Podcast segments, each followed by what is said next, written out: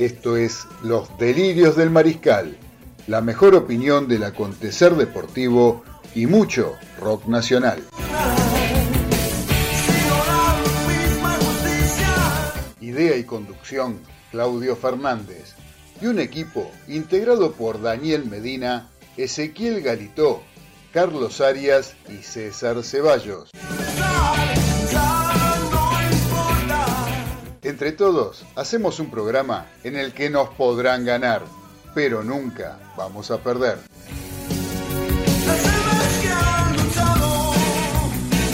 Ya arrancamos en Radio del Pueblo con los delirios del mariscal.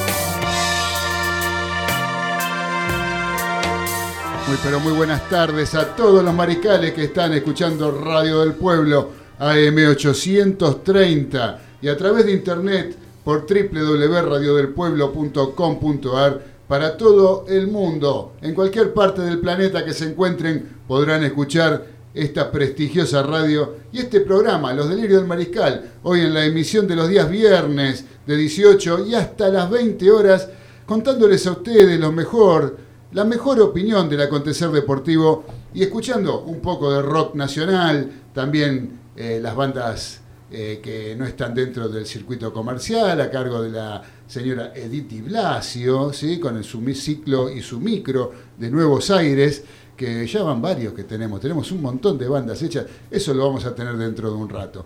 Eh, por ahora les cuento que quienes quieran comunicarse con nosotros pueden hacerlo a través de WhatsApp del 11 44 18 13 78. Recuerden, 11 44 18 13 78. Y ahí nos pueden enviar el mensaje que gusten, que nosotros con todo gusto lo vamos a poder poner al aire, ya sea leído, sea escrito o sea eh, de audio, que también nos gustaría que nos manden. Así que bueno, vamos a ir arrancando porque tenemos tantas cosas para hoy que realmente después siempre nos terminamos quedando sin tiempo para poder desarrollar todos los temas que traemos. Y hoy tenemos entrevistas, tenemos el micro de Nuevos Aires, tenemos el fútbol femenino con la columna de Macarena Gómez, porque se está jugando la Copa Libertadores de América femenina en la República Argentina. En este momento en la cancha de Vélez le están empatando la Universidad de Chile con, eh, con el equipo que se llama Ferroviario de, Brasil. Están uno a uno, uno a uno, eh, arrancando el segundo tiempo. Eh, así que se están perdiendo un montón de goles las chicas brasileñas. Realmente no se entiende cómo pueden ir empatando este partido.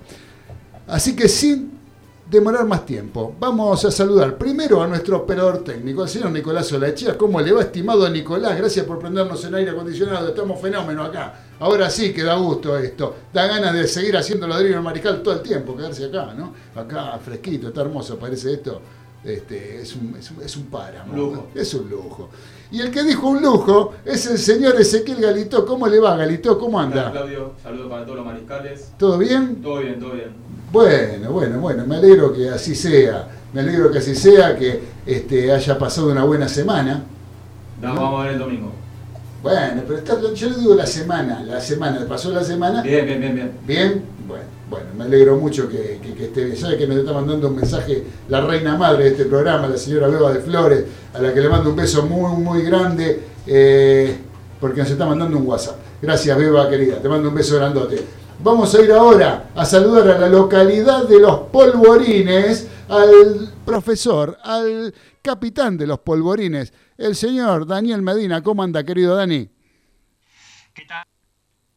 Compañeros, audiencia? Bueno, sí, manden el aire acondicionado para acá, por favor. ¿eh? Mándenlo por Skype, a ver si llega. y va a ser difícil así, Dani. Sí, ¿eh? ¿no? va a ser complicada la cosa, ¿eh? qué sé yo, podemos intentar, hay tantas cosas. Y que sí, hoy en día tan moderno, muchas cosas se pueden hacer a través de, de, internet, pero yo creo que mandar aire acondicionado, si usted no se compra uno y lo instala en su casa, va a ser difícil. Y sí, va a ser, me parece difícil. Estoy pidiendo peras al olmo, me parece. Me parece que sí. Internet tanto no da para tanto, Internet. Vamos, Internet todavía. Este, bueno, mediante acá, este, con mucha info, hoy tenemos de todo, como decís vos, y bueno, rapidito para ver si podemos decir todo, y este, con partidos en vivo, como acabas bien de decir, de, fútbol femenino, la Copa Libertadores acá en Argentina, y también de la primera B Metropolitana que están jugando en este momento, aquí en Los Polvorines, en la ciudad de Los Polvorines, San Miguel y Talleres de Remedio de Cable. San Miguel y, Remedio de Talleres, ¿sabés cómo está ese partido? ¿Cómo van? 0-1 para San Miguel, o sea, para Talleres. Gana Talleres de Remedio Escalada 1-0, terminó el primer tiempo. Finalizado el primer tiempo. Bueno, muchas gracias, querido Dani. Y ahora me voy al barrio de Caballito y lo saludo a mi amigo, el señor Carlos Aria. ¿Cómo anda, querido Carlitos? Hola, Claudio. ¿Cómo andás? Bien, ¿y vos? ¿Qué decide bueno? Bien, bien. ¿Bien? bien. Me estaba acordando, estaba viendo unas fotos viejas. Ajá. Me estaba acordando la vez que fui a Galicia a Galicia. Ah, mire usted. Ahí me tocó justo en una esquina presenciar lo siguiente. Sí. Baja un turista suizo de un micro Ajá. y había dos gallegos en la esquina y le dice, ¿Luis Deutsch? Los gallegos se miraron entre ellos. Claro. Entonces le dice, ¿Do you speak English? Se siguen mirando, nada. Nada. Parle-vous francés? Nada. Oh. ¿Parla italiano? Nada. Bueno, el tipo se cansa y se va para otro lado a preguntarle a otro. Sí. Entonces un gallego le dice al otro, Manolo, ¿no será tiempo que aprendamos un idioma?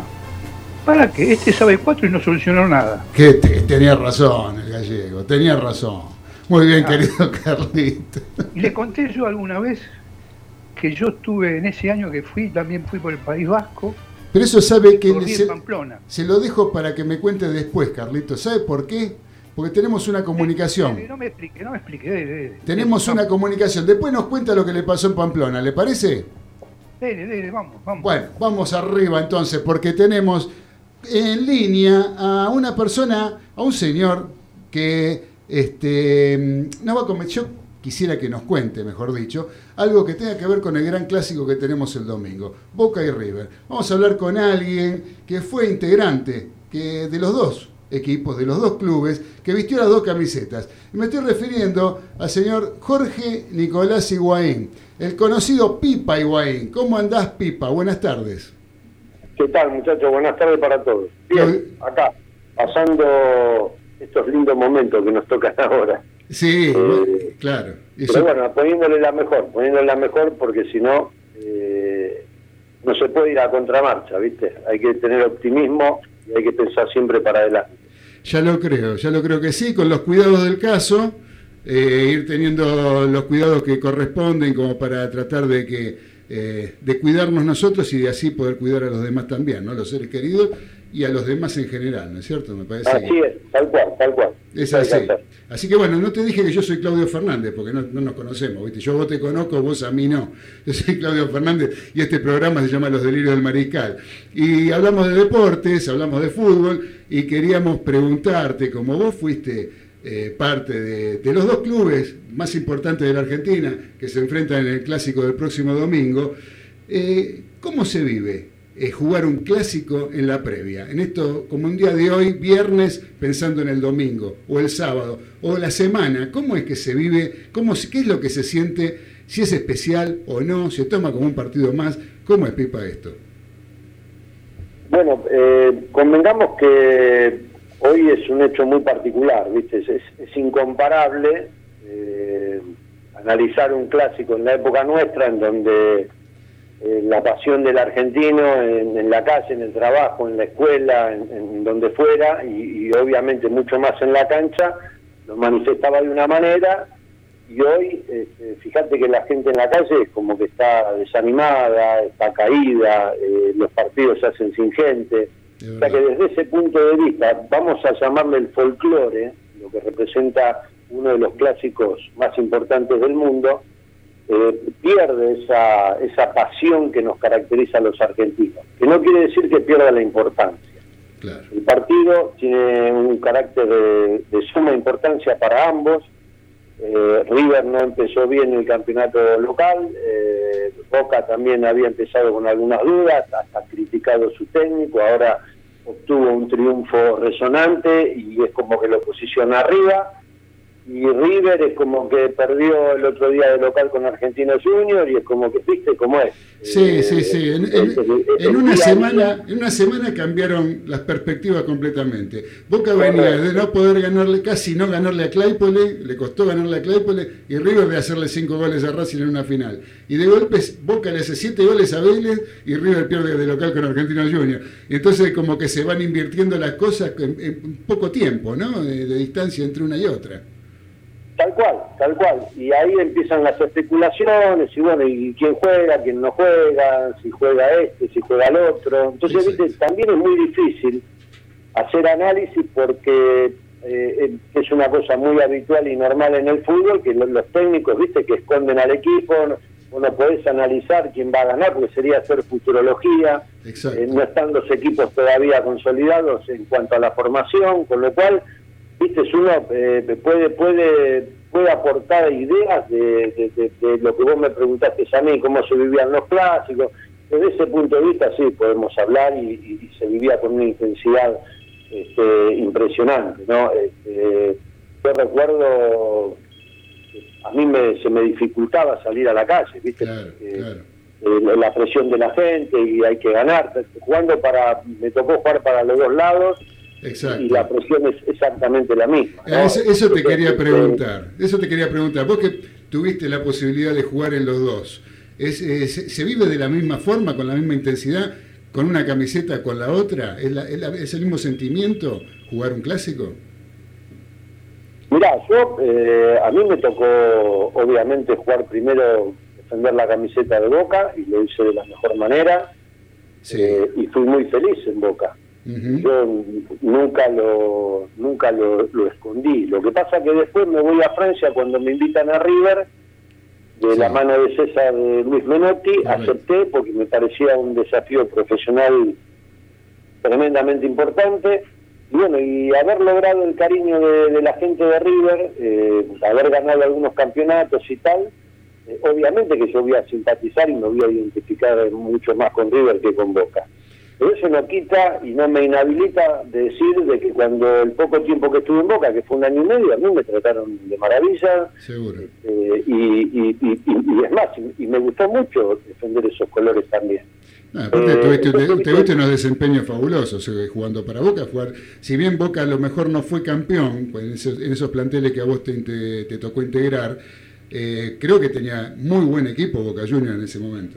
Sí, bueno, lo único que habíamos ganado, no sé si te acordás, fue aquella famosa liguilla ah, claro. Eh, que, le ganamos a nivel, pero viste que hoy hoy sería título, ¿no? En esa época era como un, un torneito más para ver quién clasificaba la Copa Libertadores. Exactamente. Eh, entonces, este, porque me pasó con River también, ¿viste? Yo a veces cuando hablo así con, con los amigos digo, nosotros, escuchame, con River le ganamos una final a Boca ¿Se acuerdan la, la, que echaron a Pasarela? Sí, sí, sí. Fue la despedida de Pasarela como jugador, yo creo, ese día, ¿no? Claro, exactamente. Le ganamos otra final a San Lorenzo. Vos mirá lo que te estoy hablando, ¿no? Para, para que eran las famosas liguillas para entrar a la Libertadores y no figuraban como título. No, claro. Y hoy, hoy viste estos torneos que te han inventado, este, o que jugás un partido y sos campeón y te, te, lo, te lo adjudican como título en buena hora yo digo, cómo fueron cambiando las épocas. ¿no? Pero, pero Jorge, pero, inclusive, eh,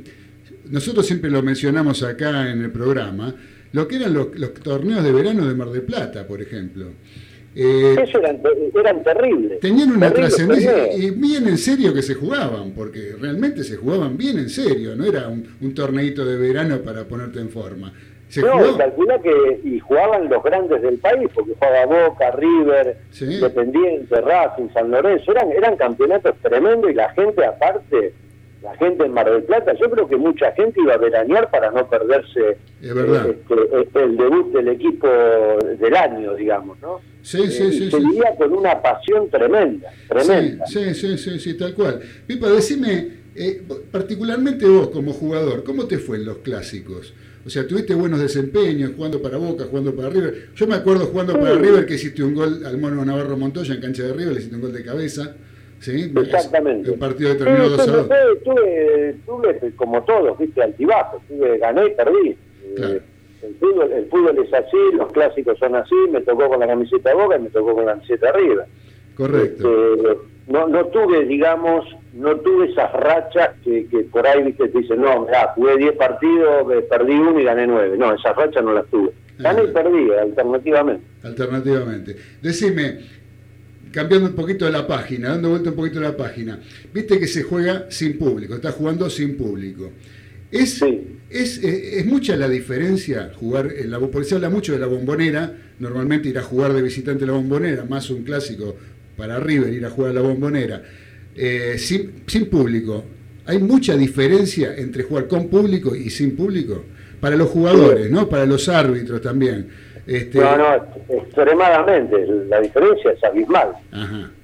Viste, vos jugás en la cancha de Boca con la cancha de Boca llena, eh, no sé, yo me acuerdo cuando jugaba, para mí era como entrar al coliseo, ¿viste? Claro. Eh, de- de- de- vos pe- ca- calculá que nosotros, que yo entraba una jugada fuerte eh, la, y la cancha se venía abajo, y el, y el, el- el- qué sé yo, no sé, por ahí el chino Tapia, el del gordo Rinaldi, en ese momento Alfredito Graciani, que hacían alguna gambeta y se venía la cancha abajo. Claro. Sabina te pegaba un, un patadón también y se venía la cancha abajo, ¿viste? Sí. Tienen, eh, es, es, es, es- es así, pero lo mismo pasa en la cancha de River. En la, el- el- esto pasa porque el hincha de argentino es muy pasional y a la cancha, ahora porque estamos hablando de los dos más grandes, ¿ok? Sí. vos a cualquier cancha del fútbol argentino que vayas, llena, el sentimiento es el mismo, Claro. es exactamente el mismo, ¿viste? No, no tiene absoluto. Yo cuando veo estos partidos, a veces me, me desanimo y no me dan ganas de mirarlo porque lo siento como que son eh, entrenamientos exigentes, ¿viste? En donde nadie te putea, nadie te exige, Sí. el árbitro cobra tranquilo porque no se siente presionado y, y así todos, ¿no? Salen jugando, se equivocan, vienen goles, nadie los putea, nadie dice nada. Yo creo que con gente sería otra, hasta otra manera de jugar, ¿viste? Creo que acá en el fútbol argentino están intentando imponer un sistema que no tiene nada que ver con nosotros, Claro. ¿viste? Porque eh, se perdió la, para mí, ¿no? Esto es una, una opinión muy personal. Sí. Eh, y creo que el argentino está perdiendo lo que nos caracterizó siempre, que es la técnica, la habilidad, la picardía, Tal cual. eh, la- eh, ¿viste? Y yo veo que ahora tocan la pelota, salen corriendo, llegan arriba, no encaran a los defensores, vuelven la pelota para el volante, el volante la tira para el central, el central la tira para el arquero y el arquero la toca más que el 10, porque cada vez hay menos 10, ¿no? Sí. Creo que también desapareció esa figura. Sí, correcto. Es, un, es un sistema que yo no estoy muy de acuerdo. No, y, y después, y después te miden la te miden la tenencia de la pelota. ¿Cuánto tuvo la Claro, pelota la- el equipo? Y un sesenta y pico por ciento contra el treinta y tanto. Y, y vos decís, ¿y eso qué me significa? Que el 5 se la dio al 2 y el 2 se la pasó al arquero y el arquero se la dio al 4 y así, eh, eso es tener la Pero- si, pero- si esa es la tenencia, digamos, no lastimás a nadie, sinceramente no, sirve de mucho, ¿no? Eh, a, a mí vos me decís, eh, la- casualmente, vamos a, hacer el, el hincapié en, el- en lo que vos tocás. Vos me decís la tenencia. Sí, Decirme la tenencia, pero ahora si vos después generaste 5 jugadas de gol y metiste 4, o metiste 3. exacto. Pero si vos me decís, tenés el 70% de la tenencia y no pateaste un tiro al arco, Claro. ¿a qué mierda me sirve la tenencia? Es verdad, ¿Entendés? es verdad. Sí, Esa, sí, esa sí. Es la, esa es la parte que yo, eh, o sea, también que eh, lo nuestro, reconozco que es generacional, yo no quiero decir que lo de ahora sea malo, eh, digo que es diferente. Completamente. Eh, nosotros, viste, pertenecemos a una generación, a mí me tocó jugar con, con tener de compañera a los campeones del mundo del 78 y a muchísimos del 86 Claro. y cuando la vara en el fútbol argentino era alta, ¿me entendés? Sí. De jugadores estrellas, de jugadores que brillaban acá y brillaban en Europa. Sí, sí. Entonces, viste, es jodido hablar Sí, no, y para uno- nosotros y- y, y vos- hacer comparaciones. Y, y vos dentro de la cancha, Pipa, imagínate lo que estábamos en la tribuna. Eh, ibas, Claro, iba- ibas y veías en la cancha jugar a los muchachos que habían sido campeones del mundo. O sea, eh, era, era realmente daba gusto ver fútbol, porque malas partidos hubo siempre, malas tardes han tenido muchos, o malas noches, eso le pa- puede pasar, pero en general uno tenía una cierta garantía de lo que iba a ver, ¿sí? como hincha. Y ustedes como jugadores, me imagino, porque cuanto, cuanto mejor estás acompañado desde tu equipo y desde el rival, mejor sos vos también. Porque hay, hay una, hay una cuestión de contagio, yo creo, ¿no? Que tiene que ver cuando vos estás adentro de la cancha y sabes que el que te viene a encarar es el Chino Tapia, o el te viene a encarar Maradona, o Chini, o Alonso, este, me imagino que, te, ¿viste? Se te, se te debe generar un montón de, de cuestionamientos, por decirlo de alguna manera, ¿no? Sí, no, no, pero es, es así, ¿viste? Es una cosa obvia y lógica, ¿viste? Cuando vos tenés buenos jugadores al- alrededor, vos mejorás también. Exactamente. Si, vos, si vos sos bueno y tenés al, al lado 10 malos, lo más probable es que vos jugues mal. Seguro, es así, tal Lo más cual. probable. Se contagia lo bueno y lo malo. Es así, es así. Ezequiel. Pipa, te quería consultar eh, por dónde crees que van a pasar las claves del Boca River del domingo. No, no te escuché bien. Te consultaba por dónde crees que van a pasar las claves del Boca River de este domingo. Bueno, eh, mira, yo creo que, eh, donde, a mi, a mi humilde opinión, ¿no? yo creo que eh, amb- ambos técnicos deberían de, de planificar bien el tema defensivo porque creo que tanto River como Boca eh, han sido este, defensivamente, me parece que son endebles. ¿no? Y, y hoy eh, me parece que River va a tener que prestar mucha atención porque creo que Cardona está en un buen momento, creo que Villa está en un buen momento, que no se les puede dar espacio porque tiene una potencia física terrible, eh, está de alguna manera mejorando en la definición, con lo cual River defensivamente debería de, de- de plantear un, un sistema este, seguro ¿no? y no dar tanta tanto espacio para que ellos puedan explotar las, las cualidades que tienen.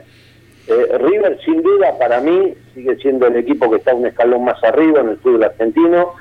Es un equipo que tiene un ADN, es jugar de igual a igual en tanto de local como de visitante. Eh, creo que, que va a ir a, a la bombonera y va con ese mismo planteo, porque los jugadores ya se sienten identificados a lo que el técnico le viene transmitiendo a través de los años y que Boca también se va a tener que cuidar, porque River cuando te ataca, te ataca, y, no duda, este, que, que vos me decís que se pueden equivocar en un pase, que pueden errar un gol, y forma parte de, esta profesión, pero que es un equipo que, que, que- que lo va a atacar desde que se mueva la pelota, no tengo duda. Y con, con respecto a, a la época que jugaste vos, eh, quería consultarte alguna anécdota o hecho que te haya marcado en un Boca River. No, no, la verdad que no, no, no tuve. Bueno, anécdota no, que fue un, un, en el alma porque en un clásico en, en el Monumental este, voy a dividir una pelota con, con Dieguito La Torre y me hace una mague y yo seguí de largo y, y me gambeteó y se hizo el gol y, y me quedó en el hasta hoy, yo que hoy, hoy du- duermo y cuando vienen los clásicos me acuerdo de esa jugada, ¿viste? Ese fue el mismo partido que hiciste el gol de cabeza, ¿o no?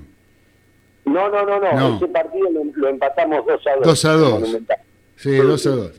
Vos sabés, eh, Pipa, que hay una, acá hay un, un- un mariscal, nosotros le decimos mariscales a nuestros oyentes, ¿no? Mariscal Gustavo, Gustavo González, que dice, pregúntale a Pipa si fue penal el de Neuer eh, en el Mundial del 2014. El que le hacen a Gonzalo, el que le hacen a Gonzalo en realidad. ¿Vos decís en el- del Mundial del 2014? Sí, en la final del Mundial, viste que... a- a- Sí, claro, que estuve, claro, ¿cómo no voy a estar? Sí, sí. no, no, Pero pero no- pregunta él no si, a tu... pregunta. No, claro, él, te- él pregunta si a tu entender fue el penal el que le hicieron a Gonzalo. El que le hizo, Ah, sí, el, que le hizo el arquero. sí. El de sí, con, el, con el reglamento actual creo que sí. Claro. Dice que hoy, este, el otro día, mirá, no sé si ustedes lo vieron, no me acuerdo el partido. De ¿sabes? Racing. Racing. Racing Rosario No, no, no, Central. tenía un, un central que marcaba dentro del área con los brazos arriba, como para no tocar al adversario, ¿no? Ah. Porque viste que hoy lo pasás cerca, lo soplás y Ah, es penal. sí, sí, tal cual, sí. Entonces, con este reglamento creo que sí, que ese hubiese sido un penalazo, ¿no? Un penal- para Bueno, mí fue penal en no ese, en ese momento fue penal para mí. Pero bueno, ¿qué va a ser? Le decía porque el otro día una jugada muy similar de Fatura Brown, el arquero de Rosario Central, con un jugador de Racing, creo que con Copetti. La vi, la vi, muy parecida. Muy- fue una cosa similar, digamos, ¿no? Y tampoco lo cobraron. Así que te paso con Daniel Medina que te quiere hacer una preguntita. Dale. Bueno, Jorge, este, encantado de tenerte con nosotros. te mando un saludo afectuoso y te quería hacer una pregunta también relacionada eh, a los superclásicos, al superclásico, pero en, este caso los que más o menos viviste vos. Eh, debes haberte enfrentado a muchos nombres, pero ¿qué, ¿a qué delantero bravo, bravo tuviste que marcar en el clásico como rival? Ya sea cuando estabas en Boca o en River. Por ahí alguno que recuerdes de ambos equipos. Bueno, este, sí, claro, los nueve de la época nuestra eran bravos, de verdad y me ha tocado marcar eh, al Búfalo Funes, que era, viste, aparte un terrible jugador, era para moverlo, viste, le tenías que pegar con un, no sé, con una masa en la cabeza, porque no, era una, potencia terrible que tenía, viste, que yo, inclusive, eh, me acuerdo la vez que jugamos que, yo quería ir a, a viste, y, rebotaba, y el flaco Menotti me dice, no, pero viste, me no va a llamar vaya, sea inteligente y vaya a buscarle la pelota en vez del cuerpo. Con el cuerpo no le va a ganar nunca. Y es verdad. Y son cosas, viste, que, que, me quedaron, que en el segundo tiempo lo jugué de otra manera y, pude robarle muchas más pelotas que en el primer tiempo, viste, que, no podía, rebotaba porque era terrible, viste. Y después otro también bravo, bravo, bravo era eh, Cabaña, cuando vino a Boca, el paraguayo, que, que era, también era un un roble, el tipo tenía un físico tremendo, una condición física tremenda, porque nosotros lo conocíamos de Francia, del Brest, cuando él vino a jugar allá, y, también una persona que usaba muy bien los brazos, los codos, este, bastante, bastante áspero como delantero. Ahí está, vos sabés que me eh, las respuestas con dos de, las, de los tantos que debes haber enfrentado, más en Boca y en River, uno cada uno, muy buenas las respuestas. Pero ahí está una cosa que, que nosotros este, siempre eh, hacemos polémica en el programa. Eh, vos tenés una altura de un metro ochenta, ¿no? Un metro ochenta, ¿tenés? Sí, sí. Este es una altura promedio este, para hombre bastante, bastante buena desde ya, pero ahora viste lo que son los centrales, son roperos, como decís vos, que era Funes, pero bien, bien altos. ¿Cómo te las arreglabas en esa época? Porque eh, eh, vos, digamos, no eras tan tan ropero como son ahora. En el fútbol moderno son dos rascacielos que hay generalmente los centrales. Eh, bueno, lo que pasa que yo tenía, me consideraba un jugador fuerte y también que tenía buen juego aéreo. Yo me levaba bien, este, era la precisión para ir a buscar la pelota arriba eh, que era una condición que tenía eh, y que me, que me ayudó mucho. Y bueno, y después que fui aprendiendo mucho de los de todos los técnicos y compañeros que tuve que me han dado, por ejemplo, como el que te mencionaba hace un ratito, el de, eh, de aplicar a veces, porque uno viste la, la, la, pasión y, y, el puesto que te hace creer que vos sos Superman, que vas y que, y como la, el ejemplo este que me, expuso Menotti con, el Búfalo, este, y, bueno, y ahí hay que aplicar la inteligencia también, De, cómo le gano a este, cómo no le gano al otro, cómo veo a ver de, opacarlo, eh, sin brillar yo, pero que no me brille el contrario, y, esas cosas, viste, que siguen dando en el juego y, que uno tiene que aplicar la inteligencia. Por eso que yo digo siempre, el fútbol, este, uno puede jugar muy bien, pero también tiene que tener desarrollado el intelecto para, para saber tomar decisiones, ¿viste? Eso que eh, a todos los chicos, a, mis hijos, a, los hijos de mis amigos y a todos los que le pude dar ese consejo, eh, que, eh, que el estudio dentro de las posibilidades tiene que ir paralelo al deporte, ¿viste? Porque el estudio, abrir la cabeza y, y educarte también te va a servir para cuando vos tengas que tomar decisiones en lo que hagas, ¿no? a nivel empresarial, a nivel deportivo, a nivel de lo que sea, pero tener la cabeza abierta. Excelente. excelente respuesta. Te paso con los chicos en el estudio central. Gracias, este, eh, Jorge. Pipa, te pregunto, última, ahí Dani te estaba preguntando sobre el, el, tema de los marcadores centrales. ¿Cómo ves a los marcadores centrales de River? Que para mí tienen un déficit muy grande, más allá de que River como, como equipo no está defendiendo bien, yo siempre digo que lo que defienden son los equipos, no la línea de cuatro o, la línea de defensores, pero los marcadores centrales, yo de River en particular los veo que cometen muchos eh, errores individuales, ¿no? que terminan generalmente pagándolo caro. Sí, sí, por momentos sí. Este, también creo que hay que mejorar el juego aéreo. claro, por eso entra Maidana, precisamente, yo eh, creo, ¿no? Yo veo, yo veo, viste, síntomas, si vos querés, ¿viste? Cuando veo los partidos y veo que los, los centrales, en vez de, en vez de este, marcar al rival, miran la pelota, ¿viste? Claro. Eso es veneno, eso es veneno. Vos primero tenés que identificar al adversario y tantearlo, ¿viste? Tenerlo cerca, tocarlo, Claro. ¿entendés? Sin agarrarle la camiseta, sin agarrarle el brazo, porque ya te digo, día. te lo cometes penal, pero tantearlo, ¿viste? Porque yo si miro la pelota y no miro al adversario, lo más probable es que si no me viene la pelota a la cabeza mía, me hace el gol el rival. Eh, claro, claro, sí, sí, ¿Me sí. entendés? O sea, yo lo que veo en ese aspecto, yo lo que veo a los jugadores de River, a los centrales de River, o en general, los rivales de River, para decir correctamente, es como que le agarraron la vuelta a River jugándole a la segunda jugada. Eh, saca al arquero, eh, como el gol de Argentino Juniors el otro día, ¿no? Proviene de eso. O sea, el, el jugador de River pierde de arriba, eh, la bajan y, y generan el riesgo a través de esa jugada, de algo tan simple como eso, ¿no? Así le viene ganando los equipos de Russo Zielinski, así le ganó el otro día el gol de Argentino Juniors. El primer tiempo Argentino Juniors lo complicó con eso, tuvo que poner a Maidana como para poder sobrellevar esa situación. ¿Lo veo mal eso o, o estoy equivocado, Jorge? No, bueno, eh, a ver, lo, lo, lo que pasa que eh, eso se trabaja, ¿viste? Claro. Eh, no sé, yo me acuerdo cuando cuando nosotros, este, este, este, alguno de los, de los de los jugadores que, que integramos el equipo tenía alguna deficiencia, te mandaban a, a, a- a mejorarla, ¿viste? Claro. Eh, si, si vos tenés problemas en pelota parada, y nosotros nos quedábamos trabajando la pelota parada. Eh, viste, nos ponían a los pibes por ahí de la tercera a practicar y nos tiraban 70 centros de cada lado y nosotros no los podíamos dejar cabecear a los pibes. Así se mejora, ¿viste? Claro. No claro. diciéndote o mostrándote el videíto, no sé cómo es ahora, ni, ni me interesa mucho, ¿viste? Pero digo, eh, yo mostrándote un video, no, yo me toca hacer eh, eh, presencial, ¿viste? Claro. Como, vi- viste que eh, hoy nosotros estamos rogando para que todos los chicos vayan a la escuela y vean a- y conozcan al maestro y, que se conozcan entre los pibes. Bueno, en forma presencial por la computadora no aprende nada.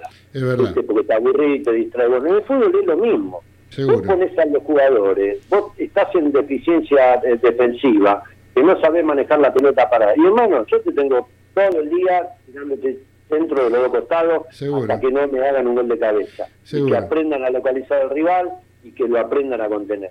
Si no lo trabajás, es muy difícil de lograr. Seguro, Pipa, no te quiero molestar más. Con esto cortamos acá porque ya te robamos demasiado tiempo para los delirios del mariscal. ¿eh? Así que primero, antes de despedirte, te pregunto por tus hijos. ¿Cómo anda Federico? ¿Cómo anda Gonzalo? ¿Están jugando los dos en el mismo equipo en, Estados dos Unidos? bien, se, se volvieron a juntar después de 14 años, así que nosotros como familia estamos muy felices eh, que estén en el, en el mismo club y que y bueno, nada, que lo demás, el compromiso es que puedan ayudar a que el Inter de Miami crezca como institución, no es un equipo nuevo que ingresa a la MLS, Correcto. eh, entonces este, la, la, la ambición es esa, ¿no? que los dos puedan aportar eh, cosas importantes para que el club sea importante, que crezca, que se consolide, que, que sea un club competitivo. Este, y bueno, creo que ese es el, el objetivo. Me parece muy bien. Me gustaría que si hablas con ellos les haga llegar un, un- un gran saludo de parte nuestra. Y con vos, eh, no, no, no tengo más que palabras que de agradecimiento por, el, eh, por, por la deferencia que tuviste de atendernos y mandarte un gran abrazo, desearte todo lo mejor y que en, en un futuro a lo mejor te volvemos a molestar y seguimos charlando un poco de fútbol si vos este, no te opones. No, por favor, es un placer. Muchas gracias, Jorge Pipa Higuaín. Un abrazo grande. ¿eh? Un abrazo Por grande para vos y gracias por todo. Hasta Muchas siempre. gracias. Fue la palabra de Jorge Nicolás Higuaín, el Pipa Higuaín, exjugador de Boca, de River, hablando un poco de lo que es el clásico, lo que representó este clásico que se va a jugar el domingo para él y de todo lo que este, se nos fue ocurriendo y le fuimos preguntando y él con sumo gusto nos fue contestando. Así que bueno, ahora vamos a ir a escuchar un poco de lo que es el micro de Nuevos Aires. Tenemos el micro que nos regala la señora Edith Blasio todos los viernes con bandas que están fuera de lo que es el circuito comercial, el consumo masivo, la difusión masiva. Y hoy seguramente nos va a traer otra de las bandas con las que tanto nos sorprende y siempre nos es grato escuchar y compartir con Edith. Así que dale, Nico, vamos con el micro de Nuevos Aires.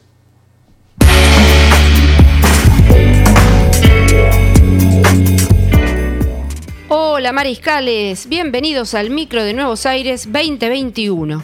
Los saluda Edith Di Blasio y en este segmento los ayudaré a descubrir las creaciones de nuestros músicos independientes, aquellos que no transitan por el circuito de difusión masiva.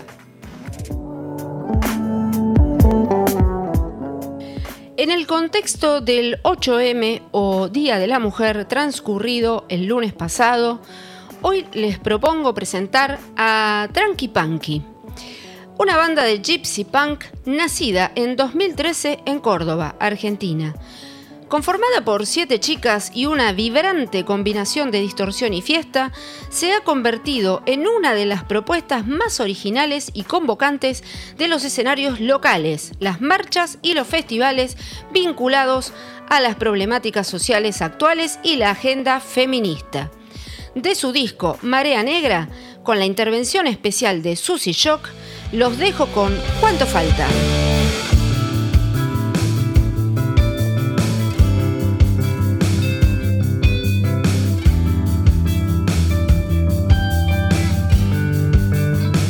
Las palabras que nos enseñaron, lo que aprendimos a repetir, los modales, los buenos gestos, saludar y sonreír,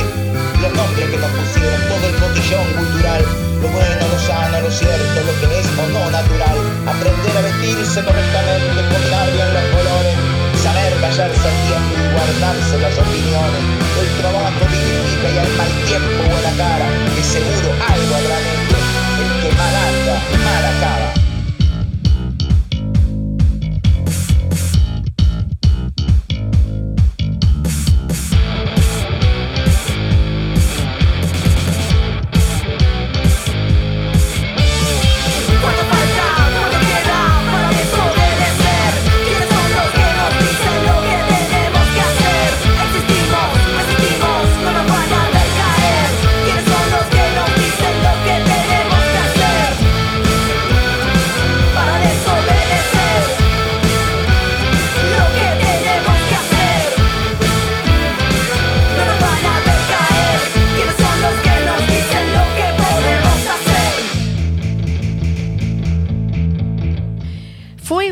el primer adelanto de Marea Negra, segundo disco de la banda argentina.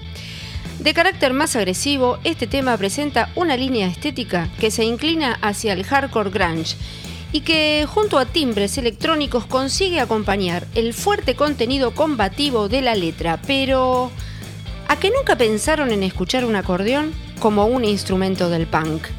Seguro que no.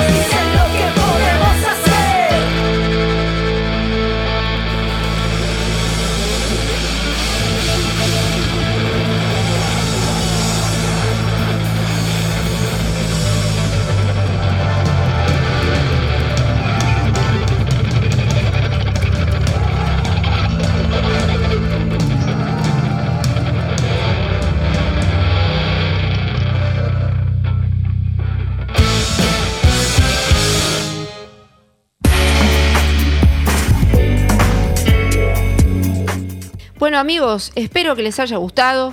Pueden seguirnos en nuestras redes de Instagram y YouTube como Edith y Blasio Nuevos Aires.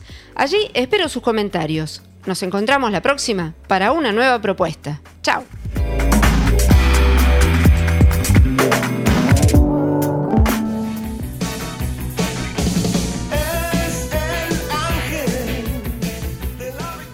Estás escuchando Los Delirios del Mariscal, por Radio del Pueblo, AM 830.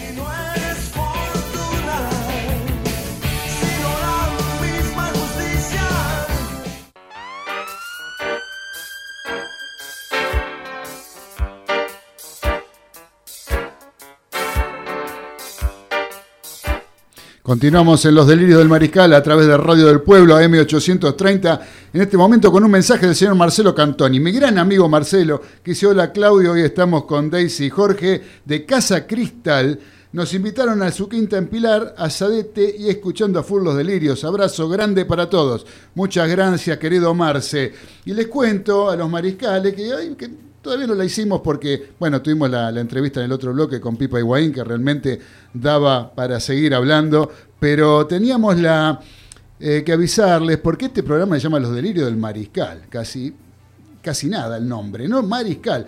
Y el 10 de, febrero, o sea, el 10, perdón, el 10 de marzo, hace dos días, que se cumplió, eh, se cumplieron cinco años del fallecimiento del gran Mariscal Perfumo, que fue una de las personas, o sea, es la persona en la que está inspirado el nombre de este programa, dada nueva, o por lo menos en un principio lo que era mi admiración por el gran Roberto, por el gran Mariscal Perfumo, que tenía la verdad que eh, la, la, cualidad para mí de ser uno de los mejores marcadores centrales que ha dado esta tierra, que ha dado el fútbol argentino. Roberto Perfumo, cinco años de su fallecimiento, ya parece mentira, y la verdad que eh, es, un, es, un, momento de tristeza, para, por lo menos para mí, que soy admirador, eh, fue un momento bastante triste cuando me enteré del accidente que había tenido y que dejara su vida de una forma tan, tan tonta, por decirlo de alguna manera. Pero bueno, así es la vida. Uno nadie, nadie sabe en realidad cuánto, eh, cuándo le va a tocar el momento, cuándo le toca el número y, y así estamos.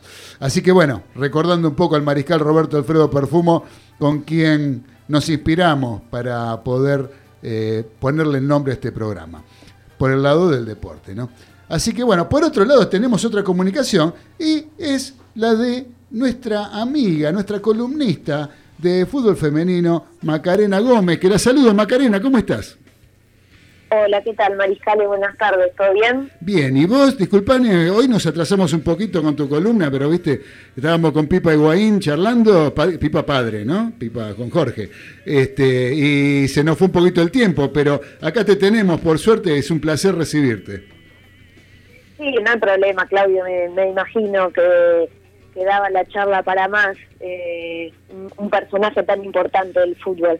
Bueno, hoy les quería contar lo que tiene que ver con la Copa Libertadores eh, femenina, la, mm, edición 2020 que se suspendió por la pandemia, bueno, se está disputando en nuestro país como hablamos el viernes pasado y con ya definiciones, porque el grupo A y el grupo B ya se definieron, por el lado del Grupo A pasó el último campeón, eh, Corinthians, el equipo brasilero, uno de los más fuertes del certamen, eh, en mi opinión, y luego América de Cali, el equipo colombiano. Eh, y bueno, por el lado de nuestro país, ayer también consiguió su boleto cuarto de final el equipo de Boca Juniors y Santiago Morning de Chile. el grupo estuvo bastante complicado hasta el final porque Boca jugó con un equipo brasilero, el partido estuvo bastante peleado, bastante áspero, no sé si, lo, pudieron ver, pero se terminó definiendo en una de las últimas jugadas, un jugador de Carolina Troncoso que, bueno, fue define de cabeza Yamila Rodríguez, pero estaba ahí, que clasificaba a Santiago Morning, después que eh, clasificaba a Bay Kinderman, termina clasificando, eh, bueno, por, por diferencia de gol eh, el equipo chileno, pero bueno, estuvo bastante peleado el partido de Boca ayer. Sí, fue una gran actuación de la arquera boquense, fue realmente, realmente fue la que salvó el partido, fue la figura de la cancha, a mi entender. Bueno, fue, sí, sí, la terminó eligiendo la televisión como, como figura del partido y también eh, la organización que es la Comebol se llevó el premio, Laurino Oliveros es la arquera de Boca, que estuvo relegada a la selección, la última convocatoria entró como, como cuarta arquera porque hubo complicaciones con la arquera de ex San Lorenzo, Vanina Correa, que bueno, ya no tenía COVID, pero le seguía dando positivo y después llamaron a una arquera de Racing, Cuando llega al hotel le hacen el hisopado y da positivo, así que también eh, no pudo atajar y bueno, termina yendo Laurina como, como cuarta arquera y la verdad que me parece que está para un poco más. Ayer tuvo un trabajo que la deposita directamente eh, en algún puesto en la, en la selección. Creo que tuvo uno o dos mano a mano, si tuvieron ver la posibilidad de ver el partido, que fueron claves. Sí, eh, sí, sacó, pero aparte. prácticamente la clasificación. Sí, sacó los dos mano a mano que decís clarísimos. Después obligó, mediante la chique, a, que la jugadora brasileña rematara por arriba al travesaño, por ejemplo. Después sacó un cabezazo también que la saca al córner. Eh, realmente fue, fue tremenda la actuación. A mí me sorprendió eh, lo bien, lo bien, eh, lo bien ubicada, lo bien que atajó esta chica. La verdad que fabuloso lo que he visto. Ahora estamos viendo acá en el estudio, estamos viendo que está ganando 4 a 1 Ferroviaria, Ferroviario de Brasil a la Universidad de Chile. Sí, eso es por el grupo D, que va también a estar definiendo hoy. Ese es uno de los partidos y el otro que se está jugando es eh, Libertad Limpeño con eh, Peñarol. Por el momento estaría clasificando la Universidad de Chile eh, y Libertad Limpeño. Peñarol necesita un triunfo que con eso lo depositaría en cuartos de final. y más tarde, 19.30, van un ratito, se va a estar también cerrando el otro grupo, que es el grupo C, el grupo de River Plate, que va a estar jugando contra Atlético Sport Club, el, equipo venezolano, y el otro partido es Sol de América con Independiente Santa Fe. Grandes chances de clasificar para el equipo millonario, está puntero junto con Sol de América, los dos con cuatro puntos. Juega contra el último, que todavía no pudo hacer ningún punto en esta Libertadores, pero bueno, seguramente algo se quiera llevar y las millonarias van a tener que que batallar duro para conseguir la clasificación a cuartos de final. El partido Boca ayer se jugó en la cancha de Vélez, que la verdad tiene un estadio y un campo de juego eh, ejemplar. Creo que uno de los mejores de Argentina, pero el, partido River se juega en el estadio de Morón. no sé si pudieron ver algo, pero si bien la cancha y el predio y todo es muy lindo, los vestuarios muy cómodos para las chicas, el campo de juego no está para nada eh, digamos, no corresponde a lo que es un torneo sudamericano y deja mucho que desear, tiene mucha arena, muchos pozos y recordemos que no es que se juega un solo partido, sino que se han jugado eh, más de cinco o seis partidos en lo que va del campeonato, bueno, a veces se complica jugar en este, en este tipo de terrenos, no solo porque no se puede jugar, sino porque las jugadoras también están expuestas a una lesión y mal que mal eh, es su trabajo, se pague, no se pague, no, no, es un trabajo. aparte de la lesión en sí, nadie, nadie quiere lastimarse, yo creo, ¿no? Pero sí, lo que yo estoy totalmente de acuerdo con vos, lo que vi de la cancha de Deportivo Morón, como bien vos decís, un estadio muy lindo, todo lo que es la parte edilicia, digamos, es nueva, excelente. Ahora, el campo de juego parecía la pelota, parecía que tenía un conejo adentro, como picaba. Iba rebotando la pelota para cualquier lado, parecía una pelota de rugby. Realmente horrible. Pero me gustaría ver, no sé si Dani tiene alguna opinión con respecto a eso, que es nuestro especialista en terreno de juego. ¿Estás ahí, Dani? No, me parece que no. Bueno, Dani. ¿cómo te va? ahí está, ahí está. Eh, ¿Se escucha? Muy bajito. Eh, ahora. Un poco mejor.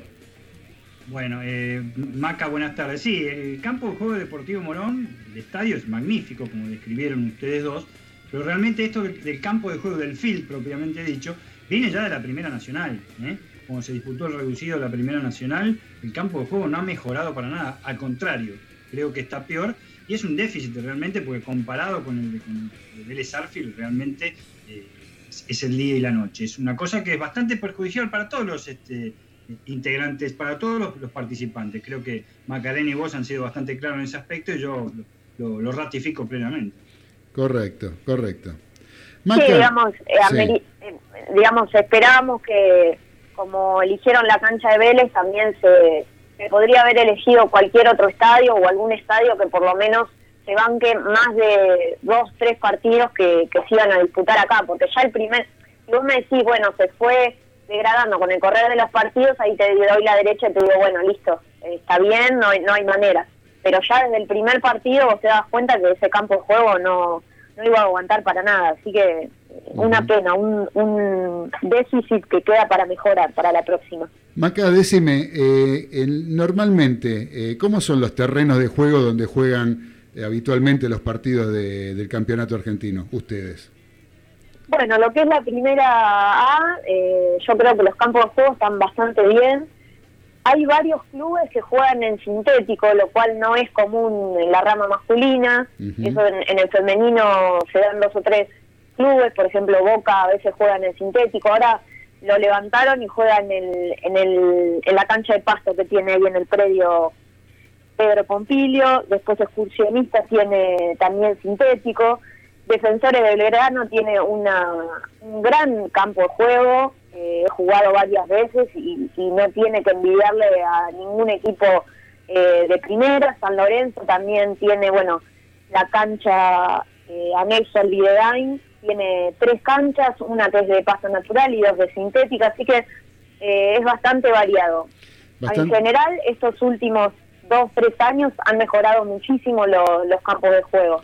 Bien. Siempre, bueno, por ahí hay al- algún problema, por ahí cuando llueve o algo así que te dan algún predio, y bueno, las canchas no están tan, tan cuidadas o están inundadas, pero bueno, de a poco se va mejorando. Bien, Maca. Muy bien. Yo tenía tenés- algo para preguntarle a Maca si puede ser este, Dale, opinión dale, Dani. muy breve. Sí. Maca, ¿qué gol se pierde esa chica Romero de Independiente de Santa Fe el otro día contra River? Sí. Romero, increíble, porque entra Increíble. una jugada que entra entra de atrás, las eh, defensoras millonarias habían quedado tirando el offside bien, pero bueno, es una jugadora que entra de atrás, queda medio como un rebote y la pelota se la lleva sola, queda frente a la arquera Chiribelo, eh, amaga hacia la izquierda, Chiribelo ya no tenía nada que hacer y cuando tiene que definir eh, se le quemaron los papeles, como quien dice, termina pegando en el palo y afuera y yo estaba mirando el partido con unas amigas y dijimos, este partido lo gana River, porque cuando los goles no se hacen en un arco, muy posiblemente se, se hagan el otro. Les quería contar una un, un dato en realidad, el otro día hablamos de eh, la Liga de, Córdoba, que quería bajar la edad eh, de participación de las jugadoras a 27 años. Les quería contar, la, la goleadora del torneo tiene 6 goles, eh, es de Corinthians, el último campeón, Graciele se llama. Eh, ¿Saben cuántos años tiene? Es la capitana y goleadora del equipo, ¿eh? ¿Cuántos años tiene? 39. en Córdoba no podría jugar, por más que sea capitana No. y goleadora. Por más que sea capitana y goleadora, tiene, bueno, varias Copas de Brasil, varios campeonatos paulistas, brasileiraos, ha jugado la selección de Brasil, ganó la medalla eh, de oro en los Juegos Panamericanos 2007, eh, ha participado de cuatro o cinco Copas Libertadores, incluida la última que, que ganó Corinthians, así que bueno, para el fútbol no hay, no hay edad, a ver si lo aprenden un poco estos señores cordobeses. Exactamente. Ojalá estén escuchando este programa, Maca. ¿Eh? Ojalá que sí. Ojalá que Bueno, los escuchando. invito entonces a las siete y media que River define eh, su grupo, transmite Deporte TV por el canal abierto, si no lo pueden ver en el Facebook de la Comebol si no tienen televisión. Por el lado de Boca eh, ya clasificó a cuartos de final y se va a estar eh, midiendo con América de Cali. Corinthians va a jugar con Santiago Morning y hoy se van a terminar de definir los otros grupos. Ya fue a jugar con Corinthians, Boca. Porque era bravo. Exactamente, en las semis. En la semi. Así que bueno, Según Maca. Fenómeno, Maca. Este, muy completo tu informe.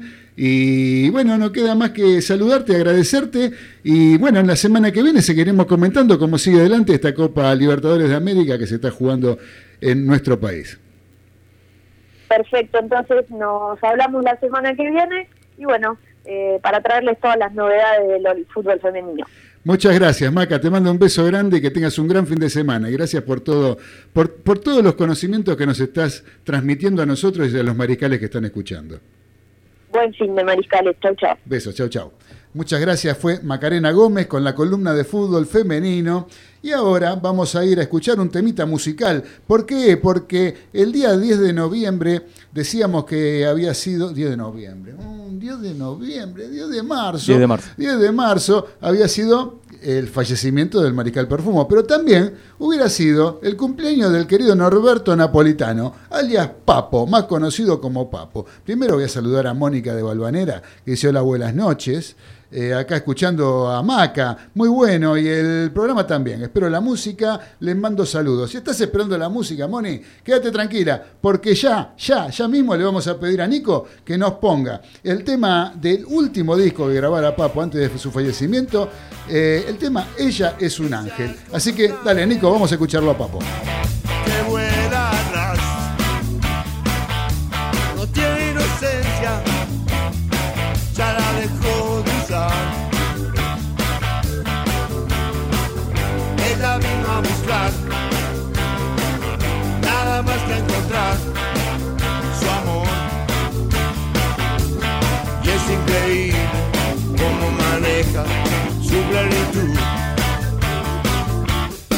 Ella está sola en alas de papel.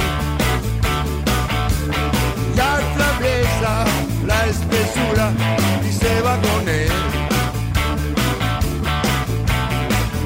Ella vino a buscar más que encontrar su amor. Y es increíble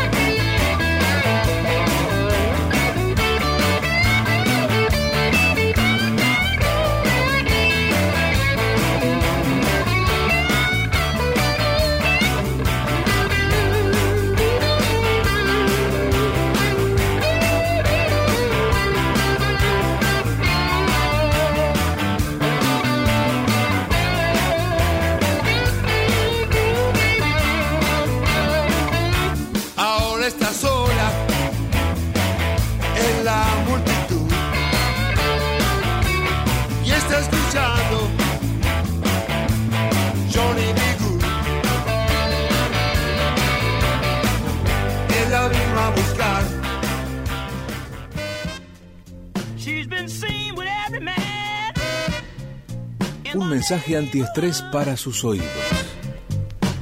Voces que le invitan a participar. AM 830, Radio del Pueblo.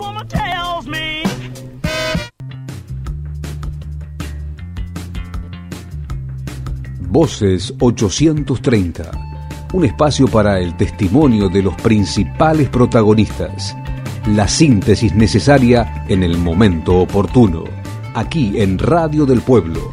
Estas son las voces en AM830.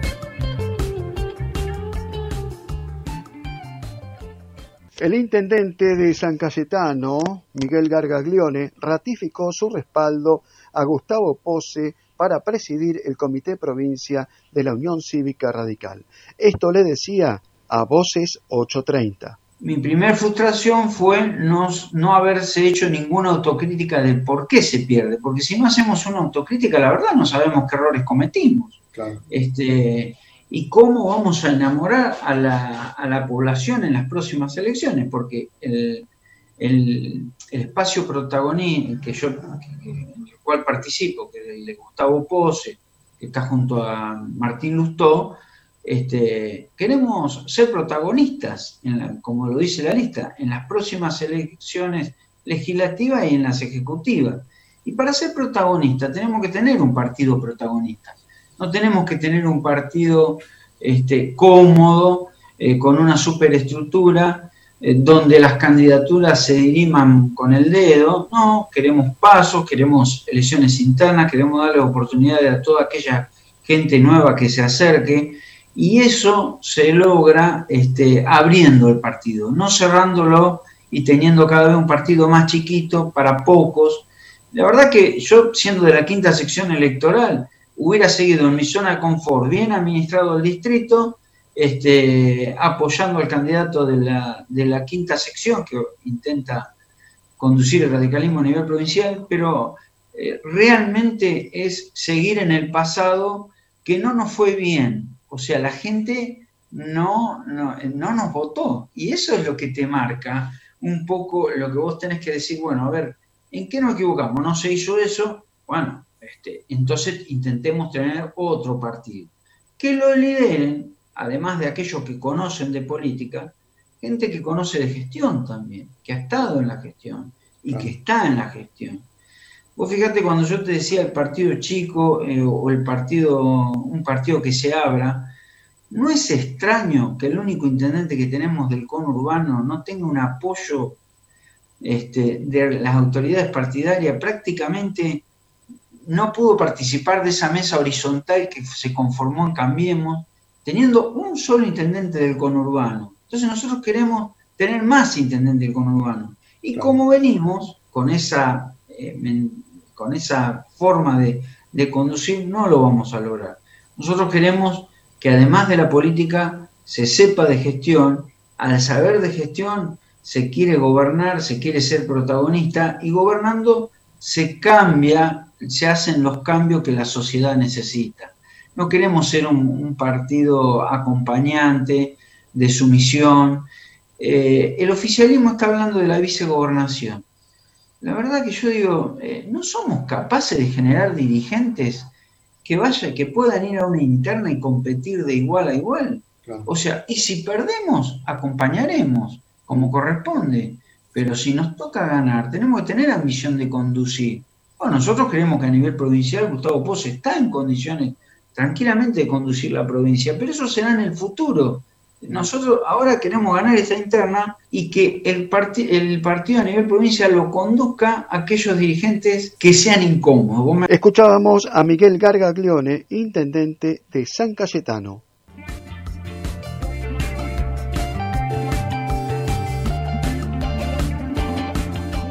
Esto fue Voces 830 por Radio del Pueblo AM 830. Comunicate con nosotros. Escribí a voces830 arroba gmail.com.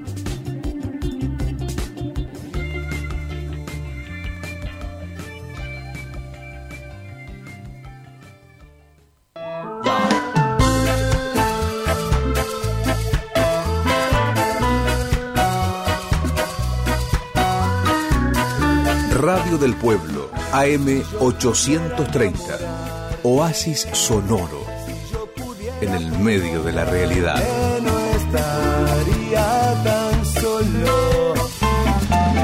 El contacto, el imprescindible contacto. Ustedes y nosotros, y la radio como instrumento para tal fin.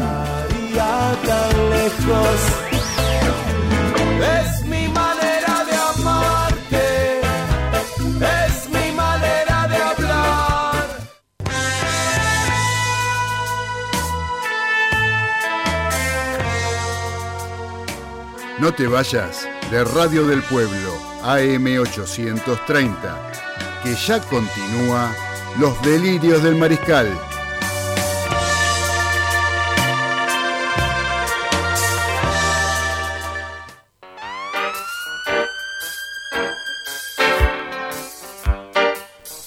Continuamos en Los Delirios del Mariscal a través de Radio del Pueblo, AM830 la AM que no te va a dejar nunca solo. AM830 siempre va a estar con vos. Así que ahora les cuento, muchachos, ustedes que usan celulares, que estamos en épocas de Zoom y reuniones virtuales, para eso están los soportes para celular de la gente de Brobjetos, donde tienen todo tipo de objetos de diseño.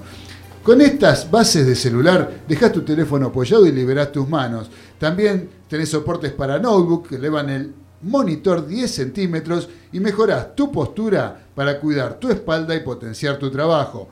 Donde lo conseguís a través de Instagram en arroba broobjetos y la tienda virtual www.broobjetos.com.ar. ¿Eh? No se olviden, arroba broobjetos en Instagram y la tienda virtual www.broobjetos.com.ar con una sola O, Broobjetos. Ahí hablan con Pablo, le dicen que hablan de parte nuestra, de los delirios del mariscal y van a tener una atención diferenciada, ¿eh? la mejor atención.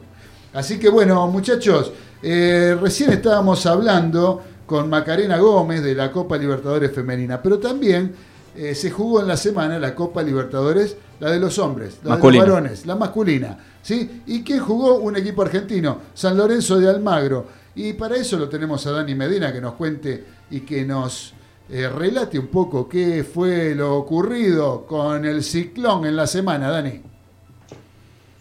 Bueno, sí, eh, se me escucha bien por empezar. Les pregunto por las dudas porque andamos con el Skype Sí, yo te escucho un poco bajo, pero a lo mejor tal vez sea. Acá lo subo el micrófono yo, pero el aire estará saliendo bien.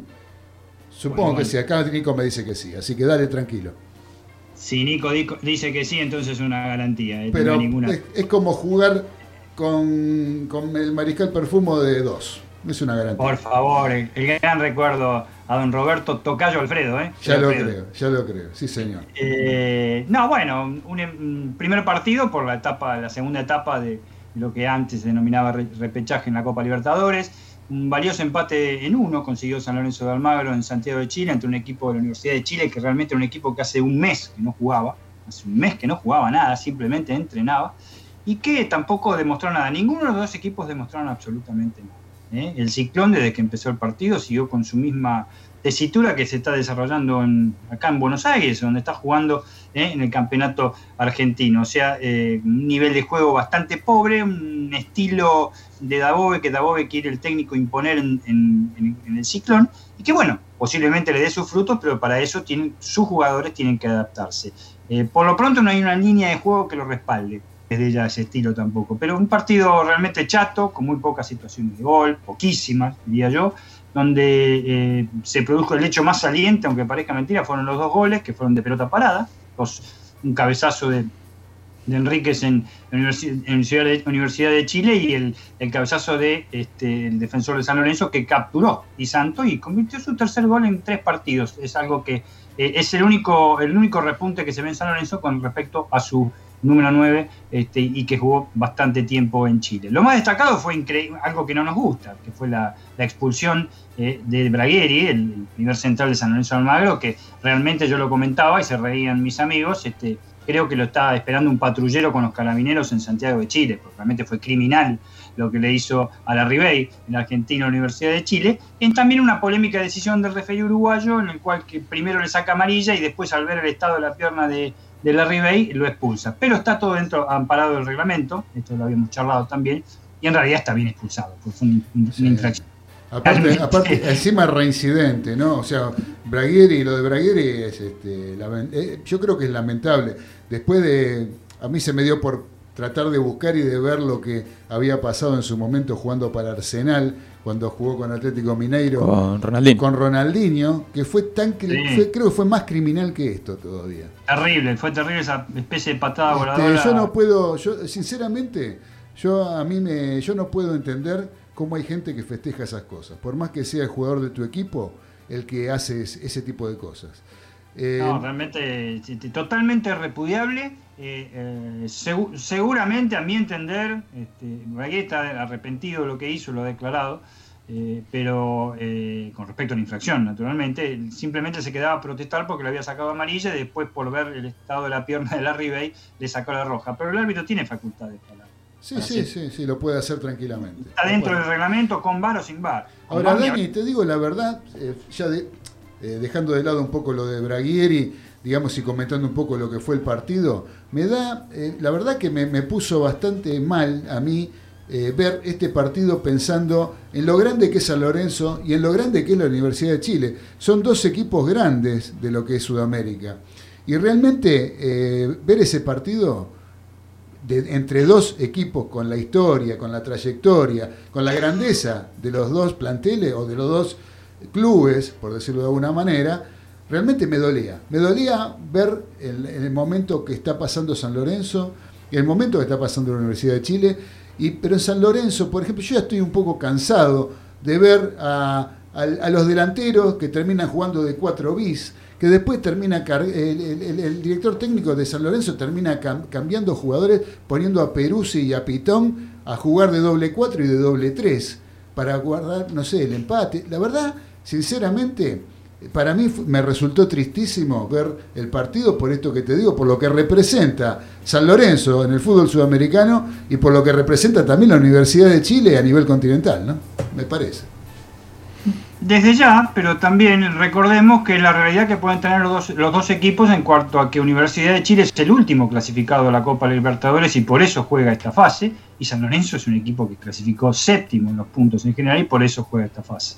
O sea, si, si bien podemos hacer ese tipo de crítica, y ya lo he dicho varias veces, que no tiene nivel de juego San Lorenzo de Almagro, también hay que decir que la Copa Libertadores está hasta el hartazgo de equipos que están jugando por, por país que realmente no lo merecen. Por eso hablamos tanto también de la Copa Libertadores cuando jugamos los campeones y los subcampeones. Justamente en la época de Higuaín, ¿eh? que, estamos, que fue nuestro entrevistado de hoy. Pero como espectáculo futbolístico y como rendimiento de ambos equipos, este, realmente es lamentable. Y la información, la nueva, la única información, porque San Lorenzo parece que tuvieron una ventaja por el tema de gol de visitante. En Copa Libertadores no te puedes confiar en partidos decisivos eso del gol de visitante. Ya hace rato que eh, tranquilamente puedes ganar 1 a 0 de visitante, 2 a 0, este, y, ya, y ya pasas de vuelta. Eso eh, no se, no se deben confiar la entidad de Boedo. Lo que sí, lo que se acaba de conocer, este, lamentablemente, que dos jugadores de Universidad de Chile acaban de dar positivo de COVID-19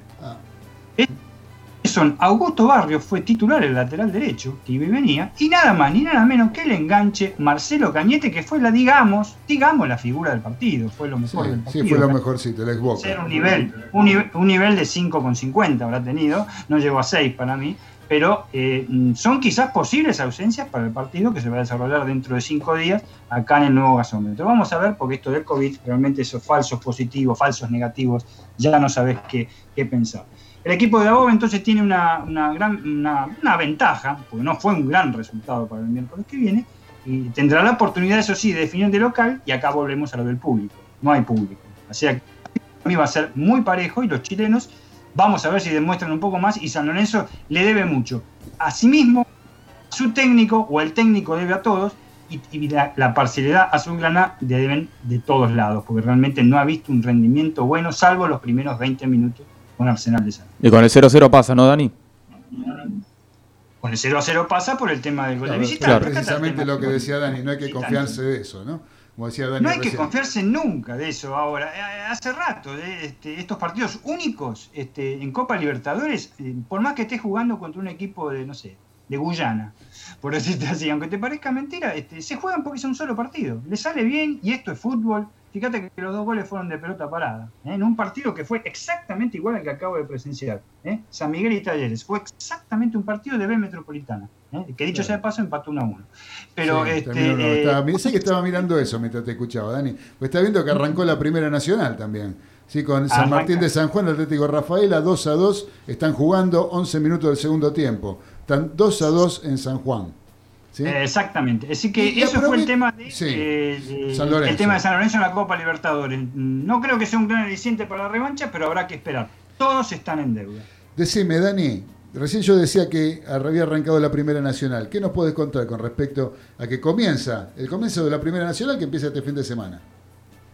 Desde ya, acaba de comenzar con el partido que se está desarrollando. Hasta ahora, muy buen partido, 2 a 2, con 4 goles, lo que es, no es un dato menor. ¿no? Menor. Sí. Eh, eh, y es un campeonato que tiene 35 equipos, una barbaridad. A mí una barbaridad, una zona de 17 eh, equipos y otra zona de 18. muchísimos equipos para mí, con todos los ascendidos, no hubo descensos, tampoco va a haber descensos en este campeonato que se va a desarrollar hasta el mes de diciembre. Los primeros son dos zonas los primeros de cada zona disputan la final para ascender directamente al año 2022 a los campeonatos que pueda inventar la AFA y eh, el, subcampeón va directamente a semifinales y es, hay un hexagonal de reducido, tal cual era el campeonato del 2019 cuando entró la pandemia. Es igual, salvo que hay, una, hay este, cuatro equipos más, que es una barbaridad.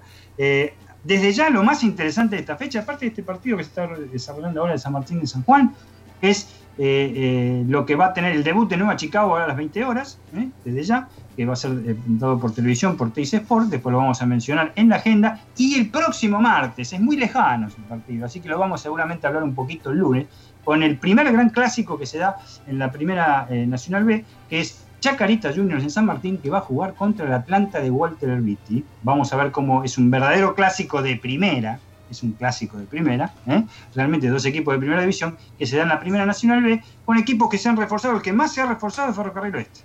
Trece incorporaciones gracias a, su mecenas eh, Bragarnik, el rector que ya jugó antes, Brian Fernández de Colón de Santa Fe, suerte con eso, Luciano Balbi de Temple, es un muy buen jugador este, y Germán Rivero de Patronato, goleador de Patronato, y suerte también con el técnico Diego Cela, pero es el equipo, el equipo que más ha este, incorporado. Y Estudiantes de Río Cuarto, el equipo que no pudo ser campeón, que por dos veces no pudo ser eh, campeón, se han ido Ardente y Comba, los dos referentes que han jugado en primera, en San Martín de San Juan y Gimnasia de Grima de la Plata, tiene nuevo director técnico Gerardo Acuña, que viene de los campeonatos regionales de Córdoba y sigue su carrera eh, eh, Ortigosa, que va a terminar su carrera en Río Cuarto. Se le han ido muy pocos jugadores. El defensor ese alto, grandote, que se cayó al foso, ¿se acuerdan? Sí. Se fue Ferreira y este, los dos jugadores que le nombré. Y después mm, todo el plantel este, es exactamente eh, el mismo. Así que es una, puerta, una apuesta fuerte con la ida del técnico que renunció apenas terminó el partido con Platense, presentó la renuncia este, ante Dagati, nuestro conocido presidente de Estudiantes Río Cuarto que entrevistamos el año pasado. Correcto, Dani. Eh, tengo entendido que nos querías hacer alguna pregunta al profesor Medina, ¿puede ser? ¿O estoy, o estoy mal informado? ¿Dani? El profe Medina. Profe Medina, se nos fue el profe. No, no, se me cortó la... ahí estamos, ahí estamos. Dale, ahí va. Dale. Oh, ya estoy. A ver, eh, seguramente la, la, pregunta que le hago a la mesa, pero especialmente a los River Platenses. Carlitos Arias si está por ahí, obviamente, si está conectado. Y desde ya, Claudio, en todos los equipos de fútbol, sobre todo en nuestro país, y para los más exitosos, ciclos prolongados de conquista, se produce un parate, o mejor dicho, un periodo llamado de transición, ¿eh? motivado por distintas razones. ¿eh? Se puede considerar que River Plate, equipo del cual ahí tenemos varios columnistas, puede estar transitando ese proceso en estos momentos, antes del clásico, lo digo. Mira, yo, yo creo, en el caso de River, yo creo que eh, puede ser que haya algo de eso, porque se le han ido muchos jugadores importantes. El último importante, que yo creo que era uno de sus mejores jugadores, que era Nacho Fernández, que no le va a resultar sencillo reemplazarlo. Eh, pero yo creo que lo que tiene que ver con River particularmente, eh, Gallardo se ha encargado de reinventar el equipo a medida de que han ido pasando los años y que han ido eh, teniendo bajas y a incorporaciones distintas.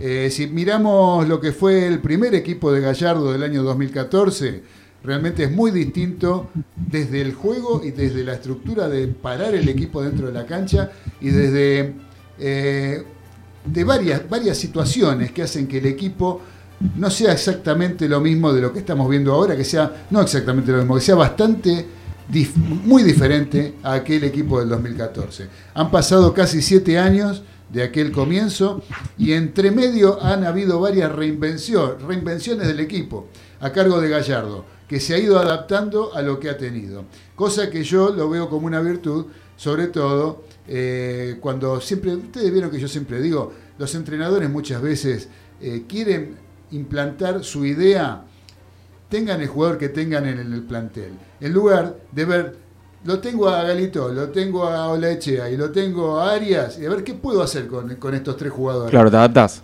Adaptarse ellos de acuerdo a las adaptarse ellos de acuerdo a las condiciones que tienen los jugadores y no decir este bueno Galito vos vas a salir jugando de abajo cuando todavía no lo vi cómo juega si tiene condiciones para eso o no me parece que los entrenadores se equivocan. Y creo que esa es una de las grandes virtudes que ha tenido Gallardo de poder ir reinventándose a medida de que le fue cambiando el plantel eh, a veces para bien a veces no tanto para bien entonces, eh, la transición de hoy en día puede radicar, yo creo, en River, más que nada en el hecho de, las incorporaciones que ha tenido para este mercado de pases. De los cuales ha empezado a jugar eh, Palavecino, me parece que es el que más o menos está tratando de adaptarse, tratando, el que, mejor arrancó dentro de las eh, incorporaciones que ha tenido River. pero el resto todavía necesita un periodo de adaptación y eso generalmente acarrea a que las transiciones sean, sean, sean bravas. Carlitos Arias, ¿estás por ahí? La voz de la experiencia. La voz de la experiencia. No, no lo tenemos. Hace, hay mucho ruido. Bueno, fantástico. Eh, así que no sé si eso responde a tu pregunta, Dani.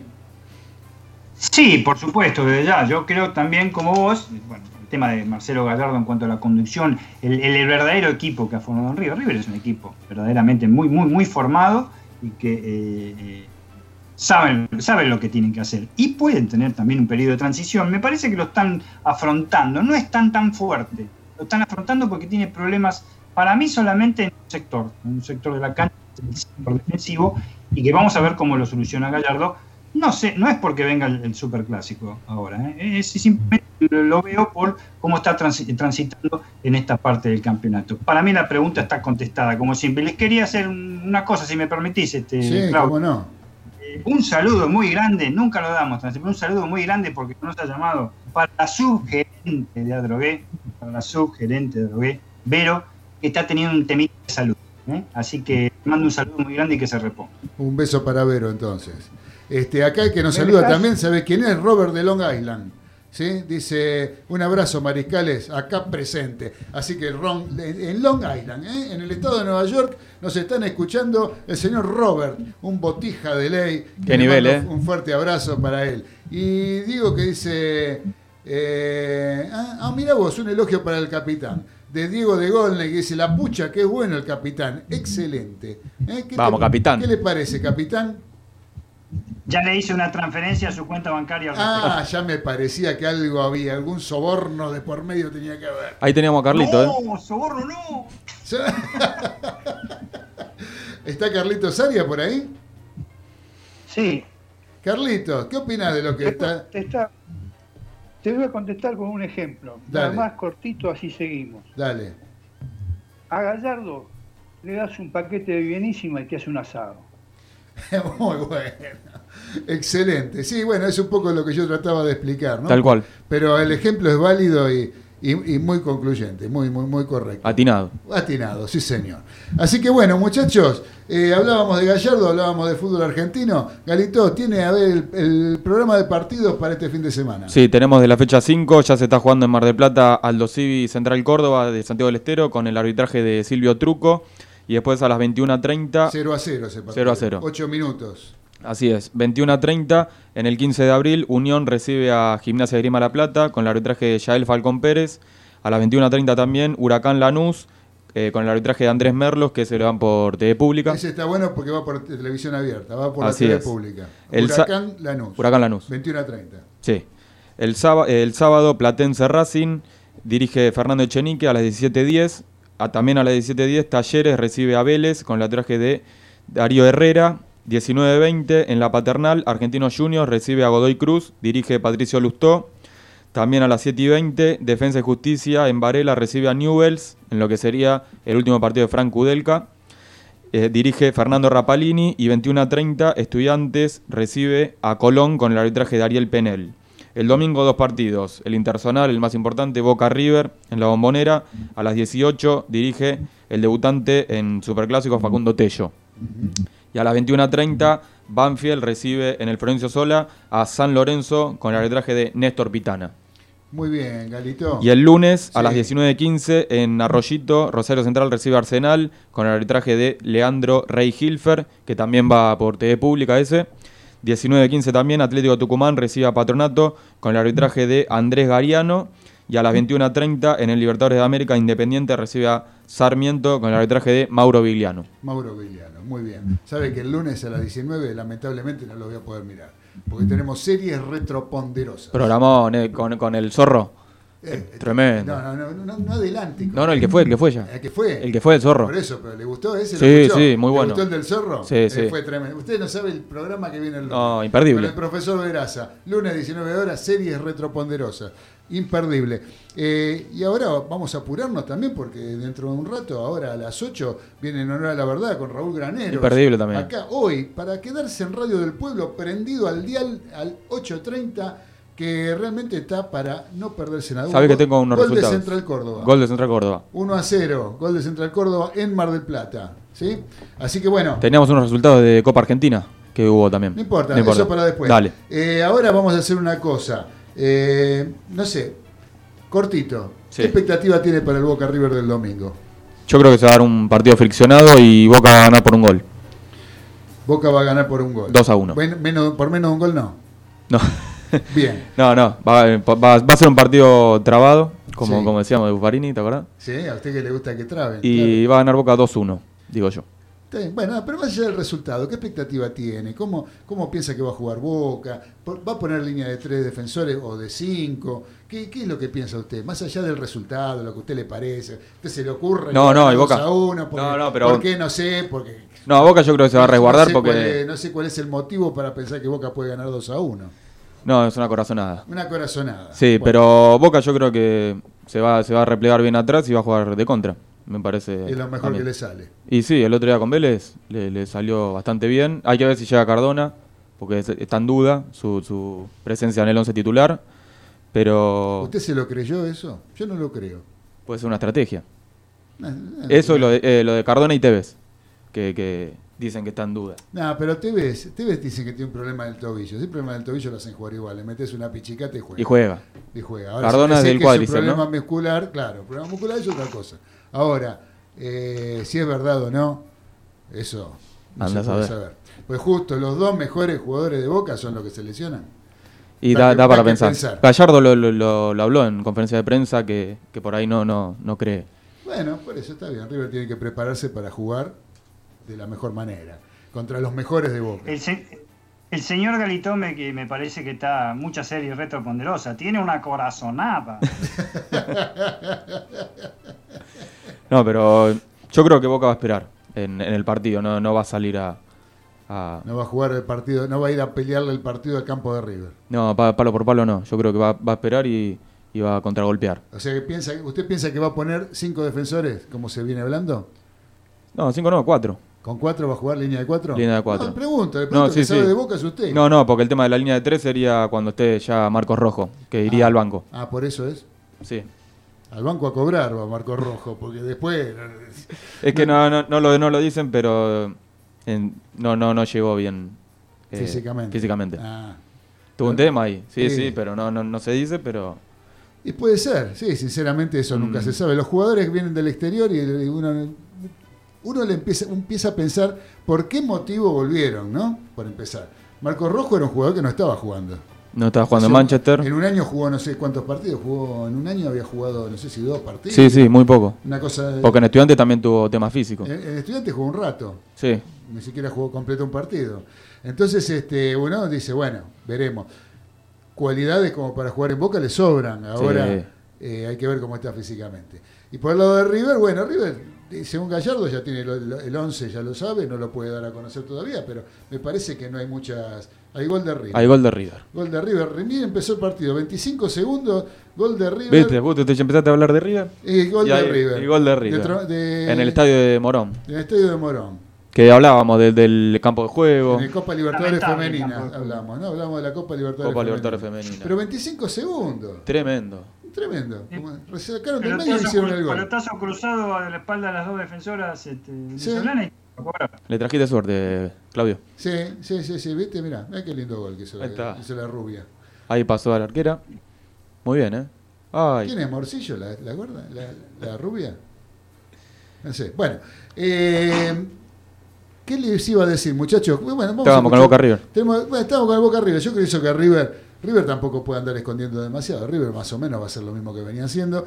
Yo creo que con la incorporación en la línea de fondo de Maidana Va a ser clave. por Martínez, ¿sí? va a jugar Maidana con Robert Rojas y Paulo Díaz, ¿sí? por afuera con Casco de la derecha, Angileri parece que juega por la izquierda, ¿sí? después los mediocampistas, Enzo Pérez de volante central, junto con De la Cruz y Carrascal, y Borré. eh, Bo- Borré con, Con Suárez. Con Suárez en la delantera. Eso me parece que es la formación.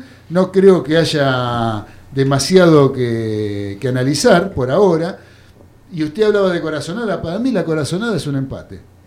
Esa es la corazonada. sí, parejo va a estar. No mi deseo, pero sí la corazonada. ¿sí? Como Así el que- último, que salió 2 a 2. como el último que fue empate 2 a 2. Y acá ¿Quieren tenemos que me un... sume? Sí, por favor. Empate. Sin Empate. resultado, empate. Sí, sí, para mí va a ser un empate. Pero bueno, eso es una eh, corazonada, como dice acá Galito. Lo- los clásicos son partidos aparte. Los Sí, no importa cómo viene cada Los uno. antecedentes cuentan poco, pero por eso hablamos de corazonada y de, de- y de, de acuerdo a cómo uno piensa el partido, ¿no? No sí, yo igual que- creo que te lo dije más del deseo, pero es, Claro, es el un deseo empate. es otra cosa. Mi deseo es otra cosa, no es un empate. Pero el, el- el- el- yo creo que ninguno de los dos va a salir a jugarse No. por completo. River es muy probable que salga a hacer el juego que sabe hacer y que viene realizando últimamente, que es ir a presionar, ¿sí? ir a presionar al rival en el campo rival. Y como bien vos dijiste, ese Boca es muy probable que lo espere para que River. River no encuentre. Porque River, últimamente, el, el juego de River de los últimos tiempos no es el mismo de hace un tiempo atrás que River eh, se basaba mucho en la tenencia de la pelota. Hoy en día no, es un juego más, más vertical, Más directo. más directo, eh, y a lo mejor, si le cerran bien los caminos, le cueste un poco encontrarlos como para, para poder penetrar una defensa bien parada. Eh, así que bueno, yo pienso que pasa por ahí, va a pasar por ahí el partido, más que nada. Y si ninguno de los dos se agrede demasiado, uno porque está bien parado, el otro porque no ataca demasiado bien, a lo mejor termina como un empate, un 0 a 0, triste y lánguido. Pero bueno, veremos. Esos Veremos. son- Eso, eso son cosas que uno se imagina y que piensa. Después de cambiar. A la hora de la verdad, cuando empieza a girar la pelota, la cosa Cambia. cambia por completo.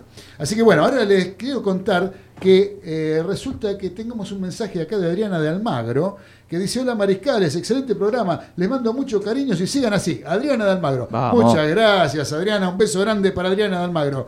Ahora vamos a escuchar un poco de música, porque resulta que un amigo, eh, tenemos poco tiempo, pero aunque sea vamos a escuchar dos, tres minutos, dos minutos y medio, tres minutos, eh, Nico, de un amigo mío, un amigo de los polvorines, querido capitán, eh, señor Eduardo de los polvorines, me recomendó un disco que yo no tenía idea de que existía y que corresponde a Miguel Abuelo. Y uno dice, Miguel Abuelo, los abuelos de la nada, se imagina el marinero bengalí y esas cosas. Y sin embargo, este disco fue grabado en el año 1973 por Miguel Abuelo en Francia, con músicos que se habían ido de la misma forma que se había ido Miguel Abuelo. eh, gente que estaba exiliada por aquellas tierras en aquel momento, oponiéndose al sistema de vida que se venía llevando a cabo en la República Argentina, que realmente dejaba mucho que desear. Miguel Abuelo se juntó con gente allá, encontró con un productor, les produjo un disco, ¿sí? que se llama Nada. La banda le pusieron como nombre Nada. Después los abuelos de la Nada vinieron después, pero esta banda se llama Nada. Y de este disco de Miguel Abuelo, absolutamente desconocido para mí, ¿sí? Miren que yo, a mí el rock nacional me encanta, que de aquella época me escucho todo. Este rock, este, este rock progresivo que, que llevó adelante Miguel Abuelo, que yo no lo tenía para nada en esa faceta, eh, lo vamos a escuchar ahora en uno de esos temas, de aquel disco grabado en Francia del año 73. El tema se llama Señor Carnicero. Gracias, Eduardo de los Polvorines, por recomendarlo, porque para mí fue todo un hallazgo. Dale, Nico, vamos a escucharlo a Miguel Abuelo.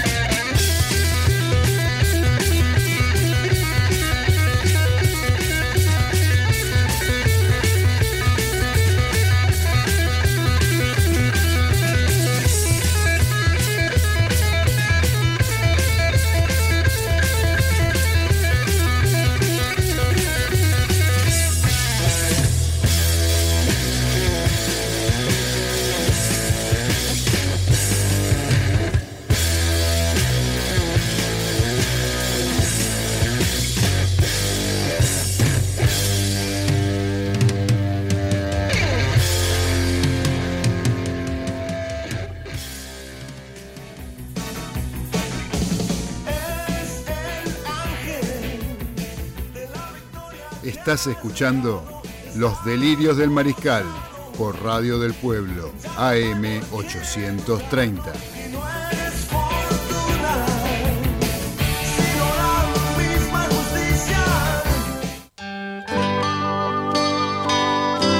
Y ya arrancamos el último bloque de los delirios del mariscal, porque ya en un rato se viene en honor a la verdad con Raúl Graneros y tenemos que meterle porque tenemos un montón de cosas. Y no quiero dejar pasar una carta ¿sí? que llegó a mis manos, eh, que tiene que ver con las modificaciones del reglamento del rugby, más precisamente en una de sus formaciones fijas como es el Scrum, que es una formación tradicional del rugby, que realmente es lo mismo que me digas, en el fútbol vamos a jugar, este, no sé, sin, eh, sin laterales. Los laterales no van a existir más, la pelota va a seguir afuera.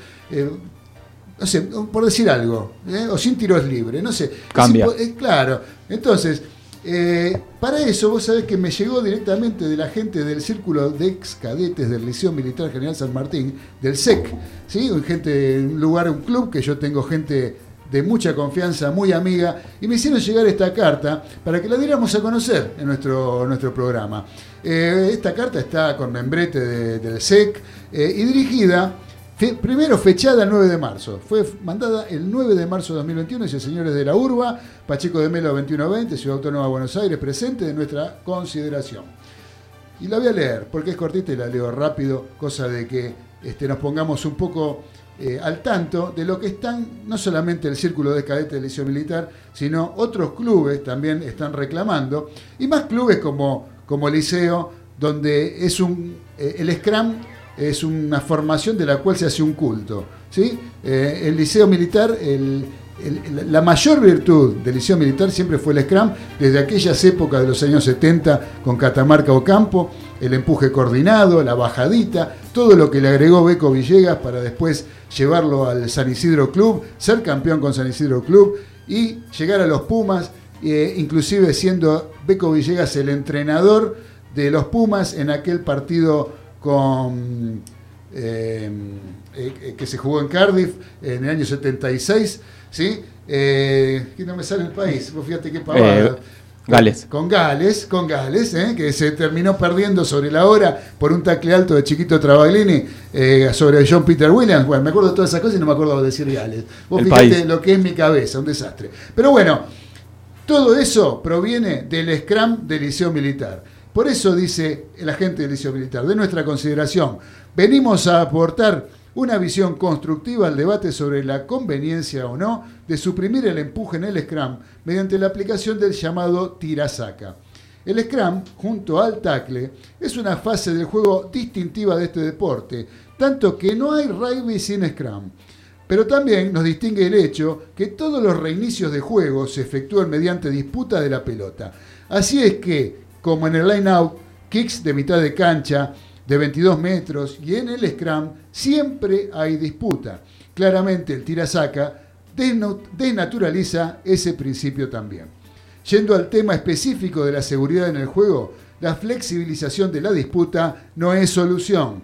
De hecho, esto provocaría que se entrene menos la técnica del Scrum, lo que eleva el riesgo de lesiones por colapso.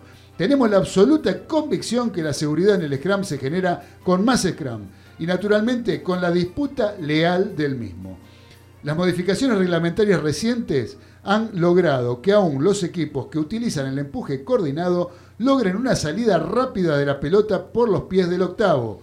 Eso fue un progreso que ahora se perdería. La urba ha hecho un trabajo a conciencia con excelentes resultados a tal fin.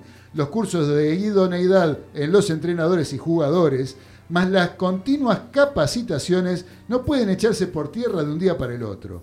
De hecho, en 2020 ya estábamos en condiciones de volver al empuje sin limitaciones. Creemos que desde el referato se podría y debería tener un mayor involucramiento tanto desde lo reglamentario como desde el control en la cancha. Se deberían minimizar los reseteos penalizando rápida y firmemente a aquellos infractores con esta formación. En definitiva, por los valores intrínsecos que hemos intentado transmitir a partir del Scrum, por convicción, por mandato histórico y sin duda en pos de la seguridad en la disputa del mismo, nuestro club insta a una posición irrevocable ante la, Uni- ante la Unión Argentina de Rugby en cuanto a la restitución inmediata de la disputa del Scrum con empuje libre. Los saludamos atentamente, Fabián Escalice, presidente, Ricardo Goenaga, secretario. Contundente, ¿eh? Contundente. Y acá lo dice muy claro en, varias, en, varias, este, en varios apartados. Eh, el tema por el cual eh, se jugaría con tira saca es porque por el tiempo que estuvieron parados los jugadores eh, no quieren hacer eh, correr el riesgo de una lesión en el Scrum, que es un lugar donde se hace mucha fuerza. Ahora, yo no veo en ninguna liga del mundo que uno ve rugby que el Scrum hagan tira-saca. ¿Por qué acá sí? Entonces, en definitiva, si haces tira-saca, terminás de, dejás de poner jugadores, de, poner forwards en esa formación, poner jugadores rápidos que jueguen más por afuera. Si total, es lo mismo. Y en realidad, eh, los, este, lo- lo- los- el rugby se juega con pilares viejos, gordos, pelados y con cara de malo. Ahí va. Que a mí que no me lo vengan a vender cambiado. Y si no se desnaturaliza, claro. Se, denaturaliza el juego. Eh, o sea que, pero el Scrum bien hecho, como, eh, o sea, últimamente se estaba jugando, en los últimos tiempos que se jugó, con el Scrum que no se podía empujar más de un metro y medio. Se podía empujar y disputar la pelota, pero no más de un metro y medio. ¿sí? Estaban a punto de, de sacar esa norma y poder volver a jugar Sin limitación. sin limitación, eh, porque se había controlado bastante los excesos que habían generado algunas lesiones graves en algún momento en el Scrum por ese motivo. Como se pudieron eh, manejar ciertas situaciones, se estaba viendo la posibilidad de volver a jugar como se hacía antes. Y ahora directamente ponen tirasaca. La verdad que es un despropósito total lo de, lo de la, la URBA, la Unión de Rugby de Buenos Aires, y de lo que tiene que ver con la Unión Argentina de Rugby. Pero está bien que se pronuncie el liceo. Me parece sí, me parece genial, porque realmente este, es un. es- es- ya les digo, eh, en el, en el liceo militar eh, el Scrum es un culto del Scrum y es una de sus mayores fortalezas. Ya desde los jugadores juveniles se les enseña cómo hay que hacer el Scrum, con la mayor de las lealtades, pero realizando el- el- la formación como corresponde. ¿Sí? Así que bueno, eso no quería dejarlo pasar sin mostrar porque me hicieron llegar la gente amiga Perfecto. Militar esta carta que presentaron en la Unión Argentina de Rugby. Eh, tenemos un mensaje del señor Fernando de Santelmo. Dice, excepcional entrevis- entrevista al Pipa. Y el Mariscal Perfumo, qué jugador. Grande la Bruna que lo trajo a nuestro River. Ahora vamos a hacer justicia. La Molina nos volcó la cancha en contra y se comió un penal y medio. Y nos hicieron un gol de otro partido. Gracias por el Carpo y Miguel Abuelo. Sé que es muy extenso, disculpen. No, es un gusto, querido Fernando de Santelmo, tener la posibilidad de leer tu mensaje cada programa que realmente sabemos que vos nos estás siguiendo y nos estás escuchando y eso nos genera una gran alegría. Ahora, sin solución de continuidad, eh, porque falta poco, nos vamos a ir a la voz de la experiencia del señor Carlos Ayas. A ver, Carlitos, ¿qué nos trajiste hoy? Bueno, hoy los voy a llevar al estadio de Boca el 9 de diciembre del año 62.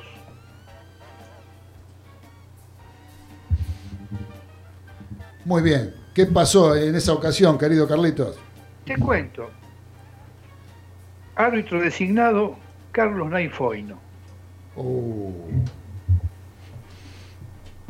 Primer tiempo, foul de Amador a Valentín, penal para Boca. Patea Valentín, gol. bien. Segundo tiempo, faltan seis minutos para terminar el partido. Boca gana 1 a 0. ¿Se Centro definía, ¿se definía para- algo en ese partido? En ese partido no era que se definía. Lo que pasa es que si el que ganaba quedaba arriba. Ah, ah. Eh, con un empate, River quedaba. eh, Por era negocio para arriba. Ah, claro, correcto. Bien. Penal Centro para para River. Centro para River se tienen palomita y el Cholo Simeone todavía le está, le está pegando. Simeone le pregunta, ¿qué cobras? Le dice a, a Naifoino. Dice, el penal que le hiciste al 9. Y se le plantaba enfrente de los jugadores. Patea de él. Roma se adelanta 3 metros y desvía el tiro. los jugadores de River piden que vuelva a tirar el penal. Naifoño dice, ustedes están locos. Les dio un penal en la bombonera faltando cinco minutos, lo patean como el orto y quieren patear de nuevo. Penal bien pateado es gol. Qué, qué concepto. Y ese fue uno de los robos que sufrió River en la década del 60, la década infame, que para el viernes que viene tengo un dossier de la década del 60. Bien, siempre con la mirada del hincha de River, digamos. Sí, sí, sí, sí, sí. Acá tengo una listita que me dejaron sobre unas tarjetas que van a van a poner ahora en las, los, los bancos para los rubros- distintos rubros. Por ejemplo, la tarjeta Amplificar es para los DJs. Ahorcar es para los homicidas. Arrancar para los mecánicos. Azúcar para las bandas caribeñas. Buscar para los olvidadizos. Calificar para los profesores. Certificar para los escribanos. Chamuscar para los bomberos. Chocar para los automovilistas. Y confiscar para los inspectores. Muy bien. Y los ahí, porque ahí son más. Pero vamos a seguir con el programa. Yo lo, yo lo que sabía, Arias, era que había un gallego que pensaba que fornicar era una tarjeta de crédito. Es que es así. Es así, Está- es así. Trincar. Trincar, ah, también, claro, trincar. Claro, muy bien, muy bien. Muy bien, querido Carlitos, un gusto como siempre con la voz de la experiencia. Un abrazo para vos, Carlitos. Otro para ustedes, Manijales. Gracias, Carlos. Le- ahora le voy a pedir al capitán de los polvorines, al señor Daniel Medina, que nos acerque la agenda del fin de semana. ¿Qué podemos ver en televisión y con qué nos podemos entretener en este fin de semana de marzo? Bueno, nos podemos entretener y con varias cosas porque es bastante nutridita la agenda. Vamos a empezar por el fútbol. Hoy viernes 12 de marzo, eh, la Copa de la Liga Profesional. Unión de Santa Fe, Gimnasia de Grima La Plata a las 21.30 horas, dentro de muy poco tiempo.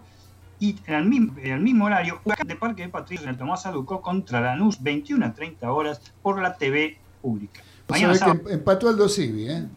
Uno a uno. ¿no? An- Con gol de Una- Federico Andrada. El gol de Central Córdoba Santiago del Estero lo había hecho Sequeira. Y tiene un expulsado Central Córdoba Santiago del Estero. Hubo un jugador expulsado y veo la tarjetita roja. A ver si puedo ver de quién se trata. De Rentería. Dixon Rentería.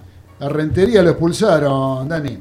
Dixon Rentería. Rentería. Rentería, de todos los colombianos se llaman Rentería. Rente- Por lo menos hay muchos, sí. Este, así que bueno, y le, y le empató al Aldo Civi 1 a 1 en Mar del Plata. eh, Andra- Andrada surgió de River. Andrada es el goleador histórico de las inferiores de River. Lo desplazó a Pepe San en esa, en esa condición. Andrada fue el jugador que en inferiores de River, en la historia de, de toda la historia El de River, máximo. el que más goles metió en, la- en las divisiones menores. Así que bueno, perdón Dani que te interrumpí para decir un poquito lo que, lo que estaba pasando en Mar del Plata. No, por supuesto. Mañana sábado 13 de marzo, lo más importante, Estudiantes de La Plata, 57 contra el puntero Colón de Santa Fe, 30 horas por TNT Sport. El domingo 14 de marzo, lo excluyente, el clásico Boca River en la Bombonera a las 18 horas por Fox Sport y TNT Sport. En forma conjunta, los dos canales de cable lo transmiten. A las 21.30 horas en el solar de Banfield, Banfield, en el sur, Banfield contra San Lorenzo Almagro, 21.30 horas por TNT Sport. El lunes 15 de marzo, Independiente y Sarmiento de Junín en Avellaneda, 21 a 30 horas por Fox Sport. Previamente, en el gigante de Arroyito, Rosario Central este, eh, recibe a Arsenal de Sarandí a las 19.15 horas por la TV pública. Primera Nacional, viernes 12 de marzo, hoy dentro de un ratito, 20 y 10 por Teis Sport, Nueva Chicago, Mitre, Santiago del Estero a las 20 horas. Mañana sábado 13 de marzo, lo más importante, Almirante Brown versus Estudiantes de Buenos Aires a las 19.10 horas por Teis Sport y Belgrano Tigre en la cancha del barrio Alberdi a las 21 a 15 horas por T y C Sport. Eso es con respecto al, fútbol este, masculino. Básquetbol, Liga Nacional de Básquet, hoy dentro de un ratito, 21 a 30 horas, San Martín de Corrientes que se encuentra en el tercer lugar y quiere llegar a lo más alto de la Liga Nacional contra Boca Juniors, 21 a 30 horas, DirecTV. Mañana sábado 13 de marzo, San Lorenzo de Almagro que está segundo contra Unión de Formosa a las 11 horas por TIC Sport. NBA, para ver el retorno de Facu su- eh, después de su ai- aislamiento por no haber tenido coronavirus, pero sí por un compañero. Hoy viernes 12 de marzo, Memphis Grizzlies contra Denver Nuggets a las 22 horas, dentro de un rato también, por ESPN. Por fin lo van a poder ver todos. ¿eh? Y el lunes 15 de marzo, Denver también de local contra Indiana Pacers a las 22 horas por NBA Pass. Rugby, Six Nations, seis naciones para nosotros. Mañana sábado, Italia, ¡buh! Italia, contra Gales, 11 y cuarto, por ESPN Extra, Inglaterra, Francia, partidón, partidán, todo lo que quieran, a las 2 menos cuarto de la tarde por ESPN. Domingo 14 de marzo, Escocia-Irlanda, otro partido que se la trae, a las 12 horas por ESPN Extra. Automovilismo, en Autódromo Oscar y, y- y Juan Galvez, domingo 14 de marzo, primera fecha del Super TC 2000 a las 10 de la mañana por TIC Sport. Y por último, no está nuestro amigo Trapito, pero sí lo vamos a nombrar. ATP de Santiago 250, mañana sábado 13 de marzo, semifinal a las 17 horas en Santiago de Chile. Facundo Bañez contra Fede Del Bonis. Hay final argentina el domingo 14 de marzo en rival a designar y uno de los argentinos a las 18.15 horas, lo cual no es un dato menor. Muy bien, querido Dani. Eh, automovilismo que tenemos. Super TC 2000, la primera fecha del campeonato que va a ser una semana seguida. ¿Por qué? En Autódromo Oscar y Juan Galvez, la primera el Super TC 2000 y en el circuito 8 y la semana que viene en el circuito eh, número 6. Eh, con 17 autos nada más, ha habido ah, bastantes cambios de equipos que todavía no están cristalizados. Si está el equipo campeón, el Toyota Gazoo Racing con, eh, eh, con Matías Rossi y Rubens Barrichello, y también corre por supuesto Agustín Canapino con Chevrolet, que son los principales, pero varias ausencias que quizás en la tercera fecha, que será más o menos dentro de un mes, podrán este, volver. Eh, las entradas se han, puesto a la venta 1.500 entradas que se las han volado también, mucho más baratas que el turismo carretera desde ya, aunque para concurrir al paddock y a los boxes y arriba de los boxes, con, tragos, con sándwiches, lo que sea, eh, por 8 mil pesos puedes entrar. Ah, precio muy accesible realmente el precio. Este, es. Eso es lo que sería automovilismo totalmente nacional en Super TC 2000 el domingo a las 10 de la mañana se corre la fecha. Dani, vos sabés que tenemos, bueno, hay un- una nueva reglamentación que se va a poner en práctica a partir de julio con respecto a las manos en el fútbol, un tema que siempre mencionamos en los delirios del mariscal con respecto a la, a la intencionalidad, a cómo debería cobrarse, a lo que nos parece a cada uno de nosotros, cómo debería cobrarse las manos y todo eso. Eso lo vamos a dejar para la semana que viene. ¿Qué te parece? Así lo hablamos con un poquito más extenso. Pero también hay un protocolo que va a empezar a regir que tiene que ver con los golpes en la cabeza, ¿sí? De los jugadores. ¿Qué tenés con respecto a eso? ¿Lo podemos hablar eso en dos, tres minutos? Sí, por supuesto, desde ya son las llamadas sustituciones extras ¿eh? ¿Eh? por este, una posible contusión o conmoción cerebral que sufra un, jugador, y los ha- de hecho lo ha habido varios, en los partidos de, de fútbol. Sobre este tema, en realidad, en realidad, esto surgió en diciembre del año pasado por la International Board, pero se seguirá todavía con las pruebas iniciadas en enero de este año, ¿eh? del 2021. Las pruebas serán hasta agosto del 2022, o sea, todavía no se va a aplicar. Sí lo puede hacer cada federación por su cuenta, probando y eh, dando este, explicaciones a, a la FIFA y a la International Board cómo ha resultado todo. Obviamente, lo ideal sería que no pase nada, que no haya accidentes de este tipo, ¿no? Ojo, es distinto al rugby. Bien vos lo, y por eso te quería sorprender con esto. No van a ser cambios temporales, cambio extra, un sexto cambio. Sí. Un sexto cambio completo. Eh, Es una sustitución definitiva en el partido porque de esa manera permite tener el tiempo necesario para evaluar bien el estado de salud del jugador, ya que una conmoción cerebral puede provocar efectos con retraso y ser inicialmente subestimadas. Y ha pasado sobre todo en el fútbol inglés. ¿eh? Ha pasado con el famoso arquero del Real Madrid 3 Liverpool 1, que Ezequiel lo debe recordar. Sí, ¿cómo se Carius. Exactamente. Canix tuvo un codazo tremendo. ¿Se acuerdan que se lo aplicó en un córner? Un codazo tremendo. Ramos. Ramos, que también eh, con, con Salah tuvo. Después, después tres, tres meses y medio después, sufrió este, ataques de, una especie de conmoción cerebral. Y, después de un año de eso, un año y 14 meses, salió el, dictamen de los médicos que ese golpe, un 90% de seguridad, le ocasionó que el, arquero del Liverpool jugara condicionado todo el partido porque no estaba en sus cabales, ¿eh? no en los cabales de locura. en una especie de estado de limbo. Es un ejemplo. También hay otro ejemplo con una jugadora inglesa de, de fútbol femenino que fue bastante, bastante más grave y con consecuencias peores. Pero por ahora, por ahora está en estudio hasta agosto del 2022, pero cada federación tiene que hacer este, su aporte, cómo le va yendo, sobre todo si hay casos, y sobre todo porque cada federación tiene que arreglar bien la parte económica. ¿eh? No todos los equipos disponen de, eh, eh, ni todos los partidos de fútbol van a disponer por ahora, en este momento, por ejemplo, de una, un equipo médico los, ele- necesario. los elementos necesarios, claro. Ahora, Exacto, yo- bastante- acá, bastante complejo. acá lo, lo- lo fundamental, lo primero, cuando hay un golpe en la cabeza, tiene que ver con la salud de una persona, más allá de que sea futbolista, que sea lo que sea. Acá el tema tiene que ver con que hay una persona que tiene un golpe en la cabeza y que le puede tener consecuencias Gravísimas. gravísimas en su vida. Entonces, por eso en el rugby, que es muy común golpearse, y con esto ya terminamos, porque no, no tenemos más tiempo, ya porque ya viene Raúl, viene Raúl Granero con el honor a la verdad. En el rugby, golpe en la cabeza, haya tenido desmayo o no, se golpeó la cabeza, el tipo sale por protocolo y hay un cambio temporario. ¿sí? Va, sale de la cancha y no es que le diga, no, me siento bien al referee, el referee diga, ah, se siente bien, siga. No, no, no hay tu tía. O sea, te golpeaste la cabeza, salís a hacerte los estudios. Si estás bien, pasan los minutos, pasa capaz que entras en el primer tiempo, en el segundo tiempo recién tenés la posibilidad de volver a entrar y el que había hecho el cambio temporario puede salir. Generalmente sigue jugando.